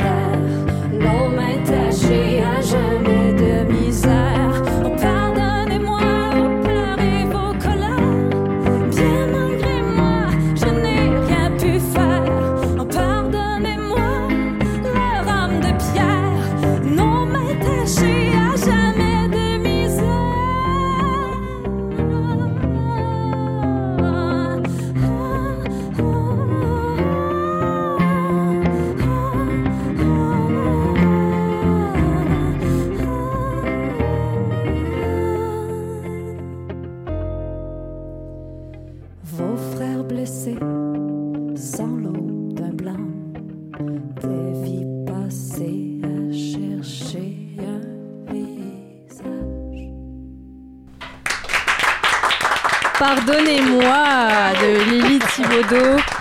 Une chanson inédite que vous entendrez en version enregistrée un peu plus tard, en en 2022. Lily Thibaudot qui est accompagnée aujourd'hui aussi par Mathieu Rancourt à la contrebasse. Bonjour Mathieu. Salut. On a pu te connaître aussi dans Five for Trio, qui joue notamment avec Webster et votre projet Webster et Five for Et Trio. oui, très bien résumé. Mais la contrebasse, tu me disais, c'est un, c'est un instrument. Quand l'instrument est en demande, je fais pas mal partie des appelés à Québec parce que vous n'êtes pas nombreux finalement. Oui, oui, oui, c'est ça. Parce que on parlait, on essayait de déterminer si j'étais plus contrebassiste ou bassiste électrique. Là, dans mon cœur, je pense que je suis les deux, mais en, pratique, c'est vrai que je joue plus de contrebasse. Je suis plus souvent appelé pour ça. Les gens me connaissent pour ça. Puis il y en a moins versus des, des bassistes électriques, qu'il y, en a- qu'il y en a plusieurs. Là. Quand même limité aussi, mais il y en a quand même plusieurs. C'est hallucinant, je trouve, la touche que ça apporte à une chanson. Puis je parlais à Lily, on sort pas trop le jazz de la fille de jazz quand même au départ. La contrebasse, ça doit être un instrument que tu affectionnes particulièrement. Ben oui, vraiment. Ouais, ouais. Qu'est-ce que ça- apporte pour toi?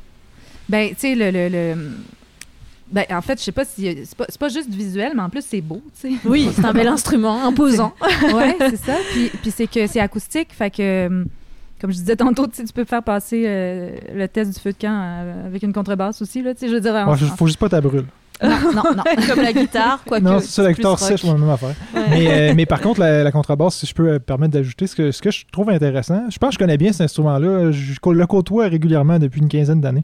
Puis, euh, la contrebasse, ce qui est intéressant, je trouve, particulièrement quand tu vas faire une version acoustique comme on a fait là, c'est que euh, quand tu n'as pas de percussion, quand tu n'as pas de drum, la, la- la contrebasse t'amène un peu cet aspect-là. là, de... En tout cas, moi, dans ma façon de jouer, j'ai tendance à, être percussif avec mes doigts, faire des sons, faire des, on appelle des ghost notes. Puis euh, la contrebasse permet ça que puis aussi, puis permet une plus, grand, euh, plus grande marge de nuance, ce que la basse électrique peut pas nécessairement faire, surtout dans, dans un contexte acoustique. là. Puis ça met tout autant en valeur ta voix, Lily, les textes que tu interprètes, surtout en formule trio, c'est quand même épuré, on va dire, par Ouais. rapport à une version euh, spectacle sur scène avec le, le groupe complet. La rencontre avec Mathieu, en même temps la ville de Québec, la région, c'est un petit monde. Vous connaissez, j'allais dire, vous connaissez tous entre musiciens. Ouais, bon, on finit tous par se connaître. Ouais. là, On était dans le même cours de formation auditive ou analyse, là, Ah au, ouais, hein, à vrai. un moment donné, là, Ah oui, hein? En Ah ouais, au bac? 2009, Au bac, là. Ah Oui, parce que moi, j'étais retournée au bac euh, en, en- en interprétation de jazz après avoir eu mon, mon fils. J'avais besoin d'aller voir un peu euh, ce qui se passait là parce que je faisais déjà de la musique, mais j'avais besoin de me former un peu plus. Puis, euh, mais en fait, toi, c'est Guillaume Tondreau qui m'a présenté à toi parce que je jouais avec Guillaume euh, dans d'autres projets. Puis euh, j'avais besoin de quelqu'un qui savait jouer autant la basse que la contrebasse. Et puis euh, à ce moment-là, Guillaume était occupé sur un, autre truc. Fait qu'il m'a dit Ah, mais il y a Mathieu en cours. Puis en plus, il est à Lévis, ton côté de. il est sur la rive sud. Puis, puis en plus, tu sais, t'es, vraiment un bon bassiste. Puis t'es, t'es- capable de créer autant l'ambiance acoustique jazz que l'ambiance. Funky, fuzz, euh, tu sais, c'est le fun parce que justement, tu sais, quand on va être en band avec, euh, exemple, ben, le drummer qui joue sur euh, la chanson qu'on vient de jouer, euh, en studio, c'est Alain Berger, tu sais, qui est un drummer, là, qui, qui, qui, qui bûche, là, tu sais, un vrai... C'est pas un drummer doux, là. c'est une brute, dans le bon sens du terme. Et puis, tu sais, ouais, c'est ça. Puis, tu sais, Mathieu va, va être capable d'accoter à, à la base. Puis, comme on disait tantôt, tu sais, une chanson, si la- le squelette est là, le texte est là, la musique est là, après ça, on peut y ajouter euh, les arrangements qu'on veut, là. Mhm. Mm. Belle rencontre en tout cas, ça fonctionne. Moi j'adore voir des, des mariages de musiciens euh, de, de Québec différents. On vous connaît dans un projet, vous allez dans le projet de l'autre en tant que musicien. Ah oui, c'est vraiment j'adore beau à ces voir. autres projets aussi, Ouais. les Évadés puis Five for Trio, euh, c'est euh, c'est deux projets que j'aime vraiment beaucoup là, à découvrir si vous connaissez pas euh, vraiment. Ah, merci. Mathieu, t'es allé au Pérou en plus, ça tombait Oui, ben bien oui. pour l'émission. Ah oui, ça tombe bien. J'étais tellement content quand j'ai su qu'on était au restaurant péruvien. Je le Ouais. savais pas, là. Je l'ai su à- euh, genre hier, je pense. Ah mais bon? euh, j'ai- comme. Waouh. Moi, j'adore. j'ad- Je me suis dit, la première fois que j'ai dit à Lily, hein, quand elle m'a dit ça, j'ai dit, hey, j'espère qu'on va manger du lomo saltado. Et puis, c'est exactement ce qu'on a mangé. Donc, Oui. euh, je suis un homme comblé présentement. Mais je pense, je suis sûre que t'es parti au Pérou sans t'attendre à ce que la nourriture soit aussi. Ouais, euh, ben c'est sûr que c'est pas ça qui, qui est publicisé. Quand, Ouais. quand tu vas au Pérou, tu- tu- en tout cas pour moi, quand je suis allé, c'était en 2016. Euh, je, je, pas- c'est pas ce que je m'attendais nécessairement. Pas que je m'attendais à mal manger, c'est juste Mm. que tu sais, j'avais pas d'attente en fait. Je connaissais pas. Mais au final, puis c'est ça que j'expliquais tantôt à Alejandro, tu sais, ce qui, ce qui était vraiment intéressant, je... plein de choses, vraiment un super voyage, mais tu sais, c'est que tu peux passer deux semaines au Pérou, manger tous les jours au restaurant, manger, tu sais, j'avais pas, pas cuisiné une seule fois, puis tu vas jamais te sentir gros, tu vas jamais sentir que, voyons, tu plus capable de manger ça. Non, non, c'est comme toujours des repas légers, frais, euh, santé, euh, tu sais, le riz, c'est pas du gros riz lourd avec de l'huile qui dégoûte, c'est vraiment le fun pour ça au Pérou, c'est la cuisine est santé dans le fond. Puis moi, je suis quelqu'un qui mange comme ça dans la vie, tu sais. On fait qu'on je trouve ça difficile dans plusieurs pays, mais au Pérou, pas de problème, je peux manger au restaurant tous les jours. euh, je serais jamais tanné. Comme tu disais, ils ont gardé une culture euh, riche, euh, une culture culinaire euh, intègre, là, parce qu'il n'y a pas euh, des Burger King, des McDo partout. Ah, il y en Non, a. Il y en a quand même. Ben, à Lima, il Ouais. y en a, mais j'en ai, dans toutes les autres villes que je suis allé, j'en ai pas vu. Ouais. J'en ai juste vu à Lima. Puis, tu sais, c'est le seul pays où que je suis allé que j'ai, comme j'en voyais pas à nulle part, là, à part à Lima. là. Ouais, Lima, c'est une mégapole. Fait que, tu sais, on Ouais. n'y a pas le choix maintenant. Mhm, c'est clair. Qu'est-ce que donc toi c'était l'homo saltados qu'on a mangé en deuxième service, ça c'était ton coup de cœur du, du Ouais, voyage. ben, moi, en revenant- ouais, ouais, moi, j'étais comme. euh, à chaque fois. tu sais, là, ça m'a pris peut-être quelques jours. Quand j'ai découvert le l'homo saltado, là, après ça, j'en ai mangé souvent, là, dans les, Mm. les, les endroits où on allait. Le ceviche aussi, là. Mais le ceviche, ça varie, tu sais. Il- J'en ai mangé aussi des moins bons, je dois avouer, Ben mais oui. c'est que c'est ça, les gens. ils- Mais là, celui-là qu'on a mangé ici tantôt, par contre, ouh, palais, ça c'était bon. Ah oui, t'es frais. Daniel, euh, vous adaptez forcément la cuisine et même la musique au public québécois. Parce que c'est. Oui, on va retrouver ce, ce style de nourriture et de musique au Pérou, mais il faut quand même s'adapter au public que vous servez. Oui, euh, moi je me suis adapté depuis le début. Dans le fond, je, suis réalisé quand je suis venu ici. J'ai fait partie de notre euh, orchestre de, de musique latine. Qu'on a fait beaucoup de salsa, beaucoup de merengue, bachata. Mais c'était juste euh, la minorité, en guillemets, des latinos qui ont aimé ça. Mais la majorité des Québécois, on, on voulait quelque chose de plus. Donc j'ai commencé à développer mon propre marque, euh, Daniel Alejandro, avec mon groupe. Puis je pense que c'est déjà bien adapté les Québécois, puis les Québécoises à- à la musique latine, dans le fond. Moi, je Mhm. donne des spectacles, puis je m'adapte à- aux besoins. Dans le fond, si ça sort une chanson euh, pop euh, dans les resorts euh, Cancun Ouais. ou Cuba, là, je la inclus. fais ici en acoustique, à ma version. Despacito, je la joué, je pense, six fois dans une même soirée. Là. Ah bon? À chaque personne qui est venue, hey, Despacito, Oh, ouais, c'est ça. Je viens de la chanter, bah, c'est pas grave. Refais là. c'est ça. Mais Donc, quand bien. même, ça me rassure de voir un cajon euh, Oui. sur scène. D'ailleurs, Lily, tu dois très bien connaître ça, la Oui. fameuse caisse. Oui. Comment vous, le vous décrivez une caisse? Euh, Ouais. Un box drum, ou- ouais, Ouais. un case, euh, je sais pas comment dire ça en français, là, mais un box drum. Mais le cajon, c'est original du Pérou, puis c'était popularisé. Oui, ça a été popularisé en Espagne. C'est ça. Ok. Oui. Tout vient du Pérou. C'est euh, Paco de Lucia, le fond, qui a visité au Pérou pour faire un show, puis a écouté ce genre de box drum, de cajon, avec des personnes, euh, on, on a une culture afro- afro-péruvienne aussi. Donc, il y a vraiment, ça, c'est l'instrument, les, les typiques instruments, les cajons péruanos là-bas. Puis il a dit, hey, ça, ça sort bien, ça, l'afro euh, avec ces genres. Donc, il a mené et il a pris un musicien du Pérou, puis il a, l'a fait voyager avec lui en Europe, juste pour jouer avec lui. Puis les Espagnols aussi, Ça on se a transporte pris- bien. C'est, c'est transporte bien, c'est juste tout faire n'importe quoi avec. Puis ce que tu racontes là, c'est une histoire quand même assez récente. euh, Euh, non, non, non, c'est. Paco de Lucia, ça fait dès, dès le début. Là. OK, mais... je- C'était avant que c'était popularisé les cajons, ouais. Mm. C'est Mhm. ça. Ouais. peut-être 50 ans. Mais je veux dire, ça fait... on, on parle Oui, pas euh, de, de chose comme 300 ça. ans. Non, non, non, non, Ah c'est non, ça. Non, euh, les cajons, ça a popularisé à cause de ça, flamenco, puis après ça, euh, il a mené dans la culture américaine. Puis on a réalisé qu'avec un pum pam, ça fait un drum. Là. Ben oui, t'as un kick, un là-dedans. Donc, euh, l'autre l'autre main fait tss, tss, tss, puis t'as un- Pour les filles, c'est juste touché quand t'as une jupe. Tu sais, tu Oui. peux pas comme... Ah oui, c'est Ouais. ça. Ou alors, faut Des avoir des bons aussi. Parce que c'est ça, faut expliquer que les, on est assis sur un cajon. Quand on en joue, on s'assoit dessus. C'est un banc en même temps, donc un 3-1. Ouais, c'est Ouais. c'est inc- c'est incroyable. Puis Ça- euh, ça, ça a changé aussi. Il y a, une- il y a une, euh, une partie où il y a des cordes en arrière. Moi, j'ai ça, cette variété-là. Là. Oui. Ça vient du Pérou, exactement. Ces carons-là, je ne l'ai pas acheté ici. Là. Ça vient du Pérou.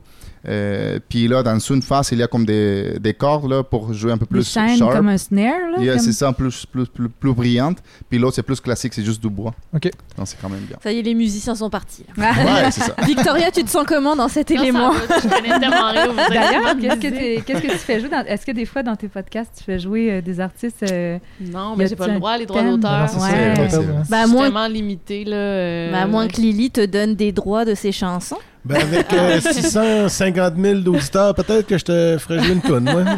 Mais amenez-en, j'en en, j'en en mettre, c'est sûr. Ben, là. ça m'a déjà été demandé euh, dernièrement. euh, ouais, ben, il y avait le voilier, là. Il y a, il y a en tout cas des gens qui faisaient un voyage euh, en voilier, là, qui m'ont écrit Ah, euh, mais oui, je pour me je demander euh, est-ce que je peux utiliser ta chanson When I Get Low, I Get High, euh, ou je me souviens pas laquelle, en tout cas, euh, sur euh, Mais c'est une capsule. c'est comme tellement de. Tu sais, c'est moi, c'est c'est dark, là. Tu Ouais, veux peut-être pas ça. ta chanson Non, mais- associée à des meurtres, là, tu sais. Ouais. Ben, fais des Ben, chansons en fait, si mélancoliques. jamais tu fais, euh, si jamais tu fais un, un mystère non résolu sur les femmes autochtones ou les enfants autochtones, Oui, ben, ben, j'en fais, sauras, j'en euh, ai quelques Ah oui? histoires. En tout cas, on s'en reparle. On s'en On reparle private. Il y a toujours un contrat qui débouche Ah ouais, de cette émission, Ah je peux vous Ah. le dire. Ouais, c'est pas la première fois que j'entends ça. C'est moi mon but, c'est de créer ce Ah. mariage c'est vraiment euh, entre vous. un, bon concept euh, de- d'avoir toutes ces, ces univers-là ensemble. oui. Mais Victoria, toi, tu me disais t'écoutes un tout autre genre de musique, quoique euh, Daniel pourrait Reggaeton, chanter. Ouais, ouais, c'est ça, j'aime bien. euh, C'est quoi les chansons connues en reggaeton euh, Euh, reggaeton, euh, à part Despacita, Bad. Maluma, euh, c'est sûr qu'il y a beaucoup de chansons, Corazon, euh, J Balvin, Nicky Jam, Daddy Yankee, il y a tellement. oh, Tu connais tout, là, Victoria. Non, mais j'écoute tout le temps de la, la musique assez déprimante, là, tu sais, genre... euh, Non, mais tu sais, c'est genre... Mais tu sais, Safia Ben, Nolin, elle le dit elle-même, là, tu sais, Ouais. sa musique, elle, elle- elle- ben, est un peu triste, là. Ben, Elle est- beaucoup, mélancolique, très mélancolique, fait Mhm. qu'au moins, quand j'écoute du reggaeton, ça me met, ça me met de bonne humeur. C'est comme le swing pour Lily, Ouais, toi, c'est le reggaeton. C'est ça, Ouais. c'est l'équilibre entre les ça, deux. oui, hein. ouais, ouais, ça, ça. prend ça, là, à un moment donné.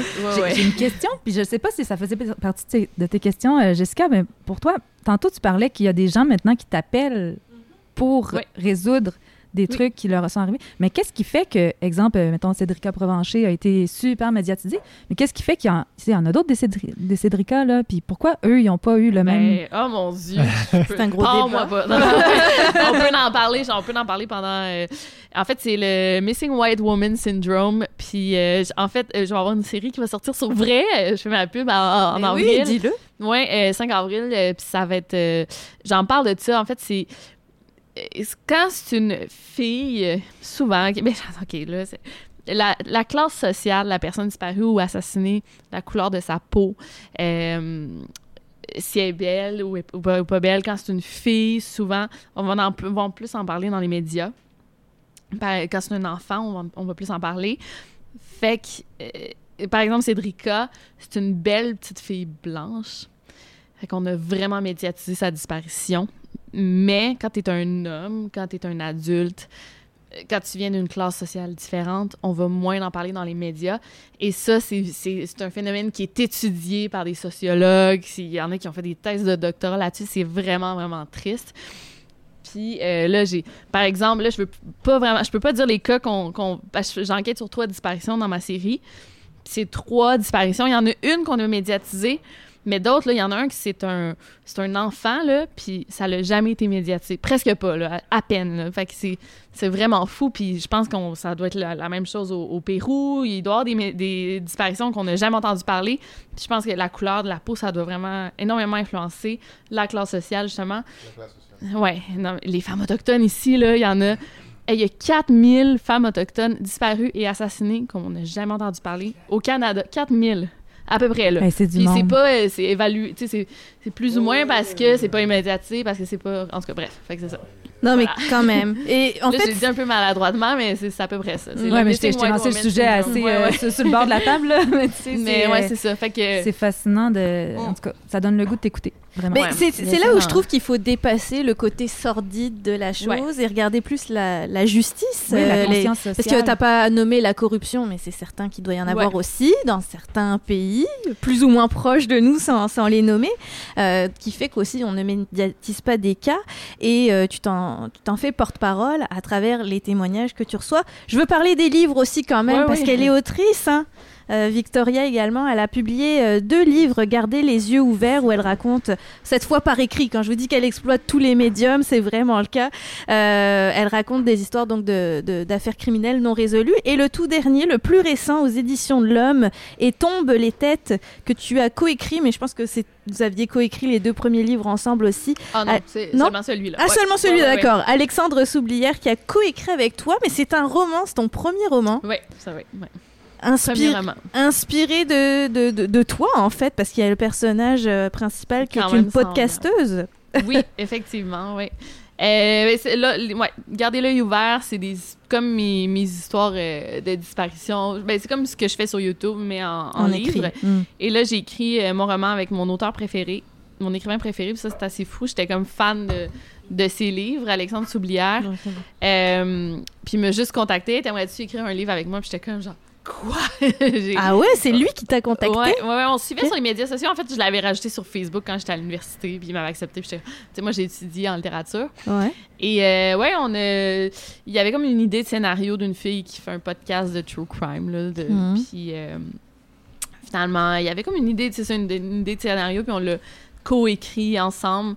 Et en effet, c'est une fille qui a un podcast de true crime et qui fait sa propre enquête. Elle cherche euh, les têtes euh, d'un un tueur en série. Là. Il a fait plein de meurtres, puis elle cherche les têtes cachées. euh. Ah, mais t'as pas juste pour revenir en arrière, T'as un auteur préféré, puis un matin, tu te lèves, puis t'as un- t'as reçu un courriel de lui qui gros, dit ouais, ouais. Ok, ok. Mais en Je- fait, lui, euh, c'est ça. J'étais fan de lui au cégep ou université, là, je m'en rappelle pas. Il, avait, il a écrit Charlotte Before Christ, là, à Alexandre Soublière. Il, il est jeune, là, il a quand même 35 Ok, ans. ok. Euh, puis moi, je mettons, j'avais lu son, son premier livre, je l'avais tagué. Puis là, il y avait merci. Puis là, on s'était Ah, followé sur ok, Facebook, mais tu sais, j'étais vraiment en mode groupie au début. Là. il m'avait follow back, puis finalement, mais on s'est jamais vraiment parlé. Puis un moment donné, il a dit Hey, je suis ce que tu fais, c'est cool. Merci. Puis après, il m'a écrit Il dit Hey, je suis ce que tu fais, puis tu, tu ressembles vraiment à ce que je veux écrire, là, mon personnage principal. T'aimerais-tu que j'ai vu que t'étais écrivaine T'aimerais-tu qu'on écrive ensemble? Là, là, Wow. c'est- Ok, c'est le Ouais. fun, ça. Voilà. Donc lui avait la trame principale, puis toi, c'est quoi T'apporter les idées Eh, au il y travers la- du ouais, ouais, il y a beaucoup de choses. Il y avait la trame principale, en effet, mais tu sais, il y a beaucoup de choses que moi j'ai apporté, la couleur au personnage, euh, Mm. des idées. Bon, l'histoire a pas mal changé de ce qu'il y avait en tête. Ok. Puis, euh, ouais, c'est ça. T'as réussi à l'influencer. Ouais, c'est ça. Fait qu'il y a beaucoup de. Le chapitre, les chapitres ont pas mal changé à travers. Ben, on se renvoyait nos chapitres, là. On écrivait par-dessus l'autre. Pardon. On écrivait un par-dessus l'autre, puis euh, ça a donné euh, ce roman, oui. Un roman qui t'a permis euh, de faire une tournée médiatique en France aussi, parce Oui. qu'ils te veulent, là, clairement, Ah dans les médias. Moi, j'étais impressionnée des médias où t'es passé. Là, c'était pas juste les petites, j'allais dire, les, sais pas, les petites radios, les, les grosses radios de Ah ouais, jeunes. quand Là, t'as été ouais, inv- ouais. invité dans des équivalents de téléjournaux, etc., pour parler de, de ça. Ouais, en France, ça, ça va bien. T'as une de me agence. Ils sont gentils euh, de me recevoir, ouais. Tant mieux, je suis contente qu'ils s'intéressent à, à- à ton travail. Et on approche déjà de la fin de l'émission. Il y a une euh, dernière dégustation qui vient d'arriver sur vos tables. Alors toujours une version végétarienne et une version euh, omnivore, j'allais dire. Euh, Daniel, tu es capable de nous parler de la version végétarienne avec Euh, le oui, un taillarine petit peu. Là, je suis pas le chef, mais c'est un taillarine saltado. Dans le fond, euh, les noms le décrivent pas beaucoup parce que c'est vraiment simple. C'est une euh, des spaghettis sautés, dans le fond. Mais c'est un genre, euh, c'est un mélange entre les lomo puis, euh, mettons, lomo et spaghetti. Mais au lieu de la viande de bœuf, d'habitude, ça fait avec des poulets, avec les poulets ou avec des, des, des fruits de mer. ça pourrait n'importe quoi aussi, là. Mais euh, c'est un plat chaud aussi, typique de la côte du Pérou plat criollo, créole, euh, je sais pas comment traduire ça, là, mais de la côte du Pérou, oui. C'est la fusion avec la culture afro dont tu parlais. euh, oui, c'est ça. Puis le tallarin saltado, ben, c'est la version euh, végane, dans le fond, qu'on on présente. C'est le tallarin saltado euh, avec des champignons. On peut le faire aussi avec des tofu.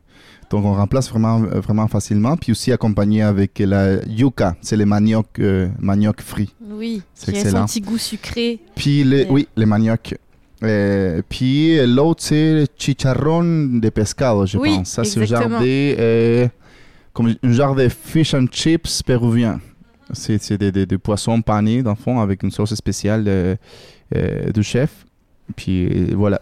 Et on a vraiment toutes les options possibles. Et le taillarine, j'allais vous dire, c'est aussi l'influence de la cuisine italienne cette fois. Oui, dans vrai. la cuisine euh, péruvienne. Donc ça vous montre à quel point cette cuisine est teintée de toutes les vagues d'immigration qu'elle a pu avoir dans ces différentes populations qui faisaient des milliers de kilomètres pour venir vrai. au Pérou euh, On a, finalement. les- on a la soupe qui s'appelle euh, menestrone, qui est une péronisation de la, la, la soupe, le la- de l'Italie.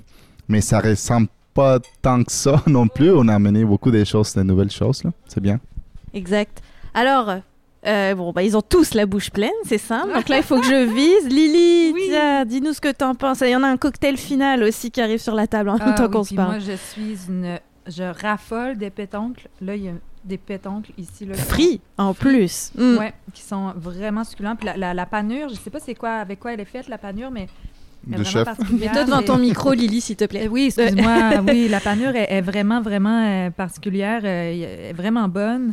Et puis, euh, la grosse crevette là-dessus et tout ça, c'est- magnifique, vraiment. Là, Euh, là j'ai pas retenu tous les noms, là, mais il va falloir que je revienne. Eh, ça puis- va vous donner le goût de vous mettre à l'espagnol. Euh, Victoria, alors cette version de super bon, euh, Les pâtes en fait. hein, Ouais, pâtes c'est excellent Mm. aussi. euh, plein de beaux légumes. euh, Mhm. Excellent. Ça va varier tes recettes. très bon, très bon.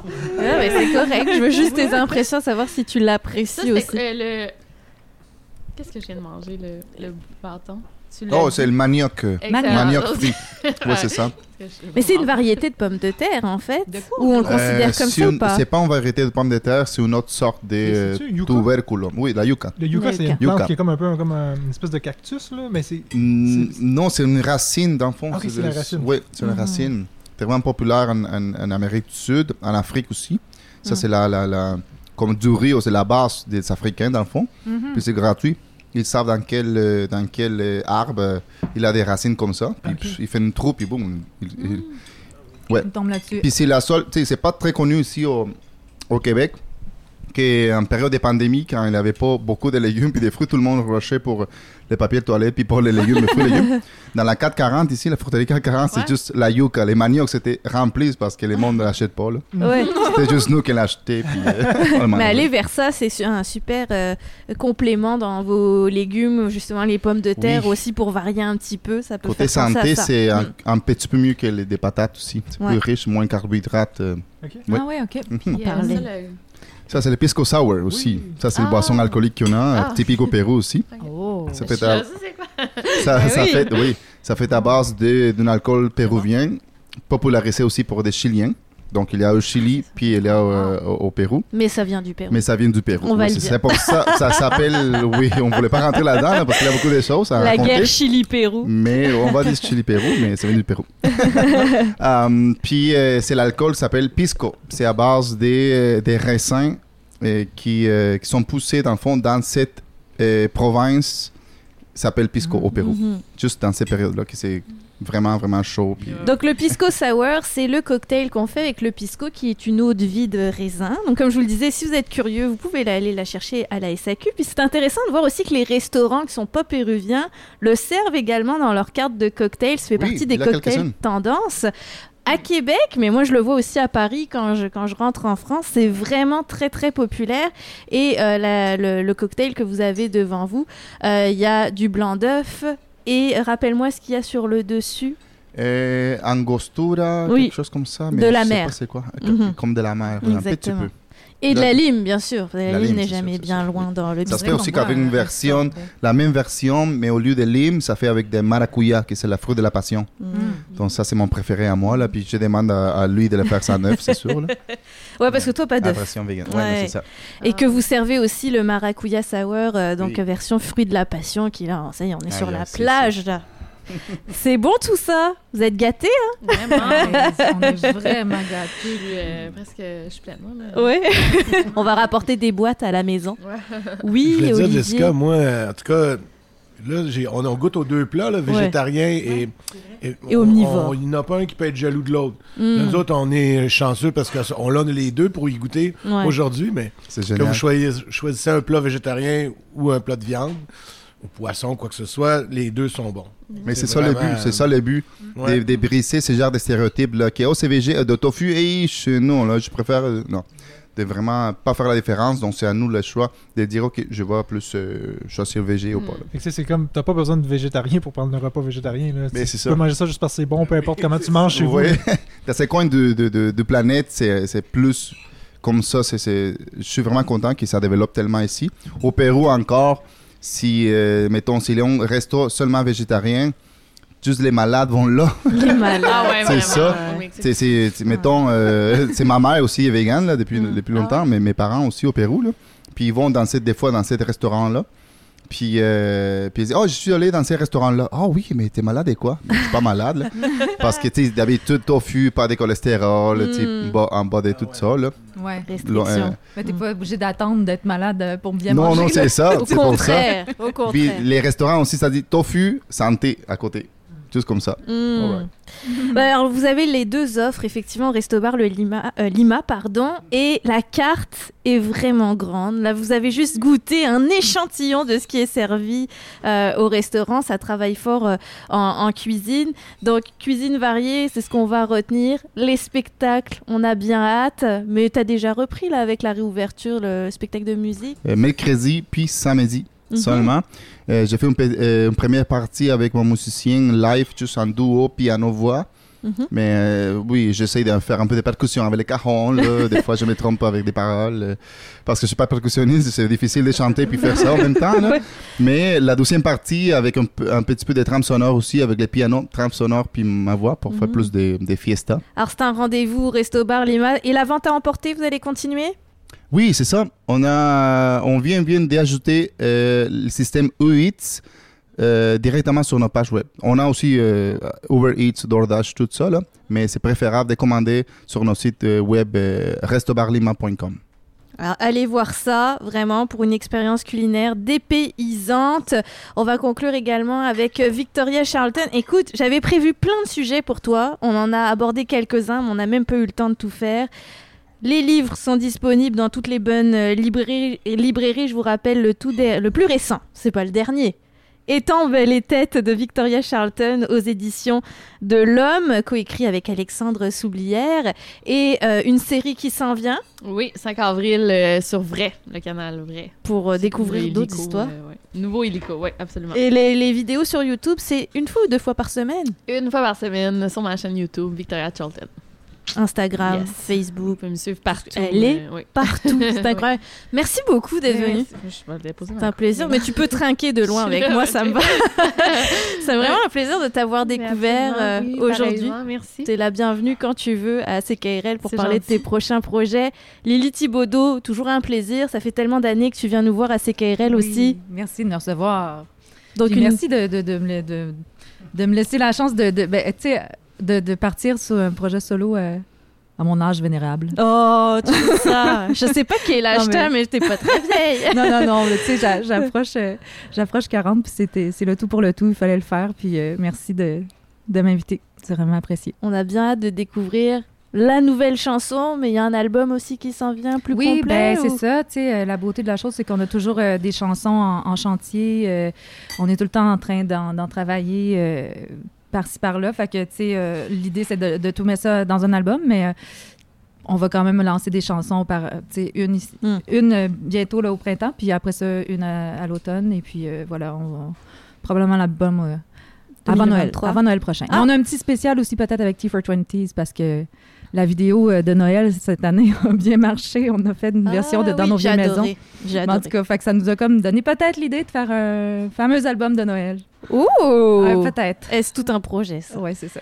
Merci beaucoup, Lily Thibaudot. Chers auditeurs, je vous rappelle que si vous restez avec nous là dans les prochaines minutes, c'est les résultats du concours autour du Resto Bar Lima, Lily Thibaudot et Victoria Charlton. Vous avez pu vous inscrire à des concours pour gagner de très très beaux cadeaux.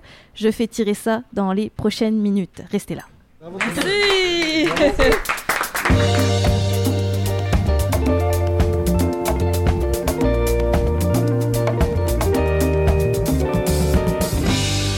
Cette émission étant en rediffusion, les gagnants ont déjà été tirés. Alors félicitations à eux. Je vous rappelle que je vous invite à euh, vous abonner sur les pages Facebook et Instagram de CKRL euh, pour être au courant de tous nos concours. Tout simplement, c'est vraiment la plateforme privilégiée pour les connaître, euh, ces concours, quelques jours à l'avance. Sinon, ça se passe toujours le jour de la diffusion de l'émission de bouche à oreille. En tant qu'auditeur, c'est normal qu'on vous donne votre chance privilégiée aussi de gagner un lot artistique et gourmand.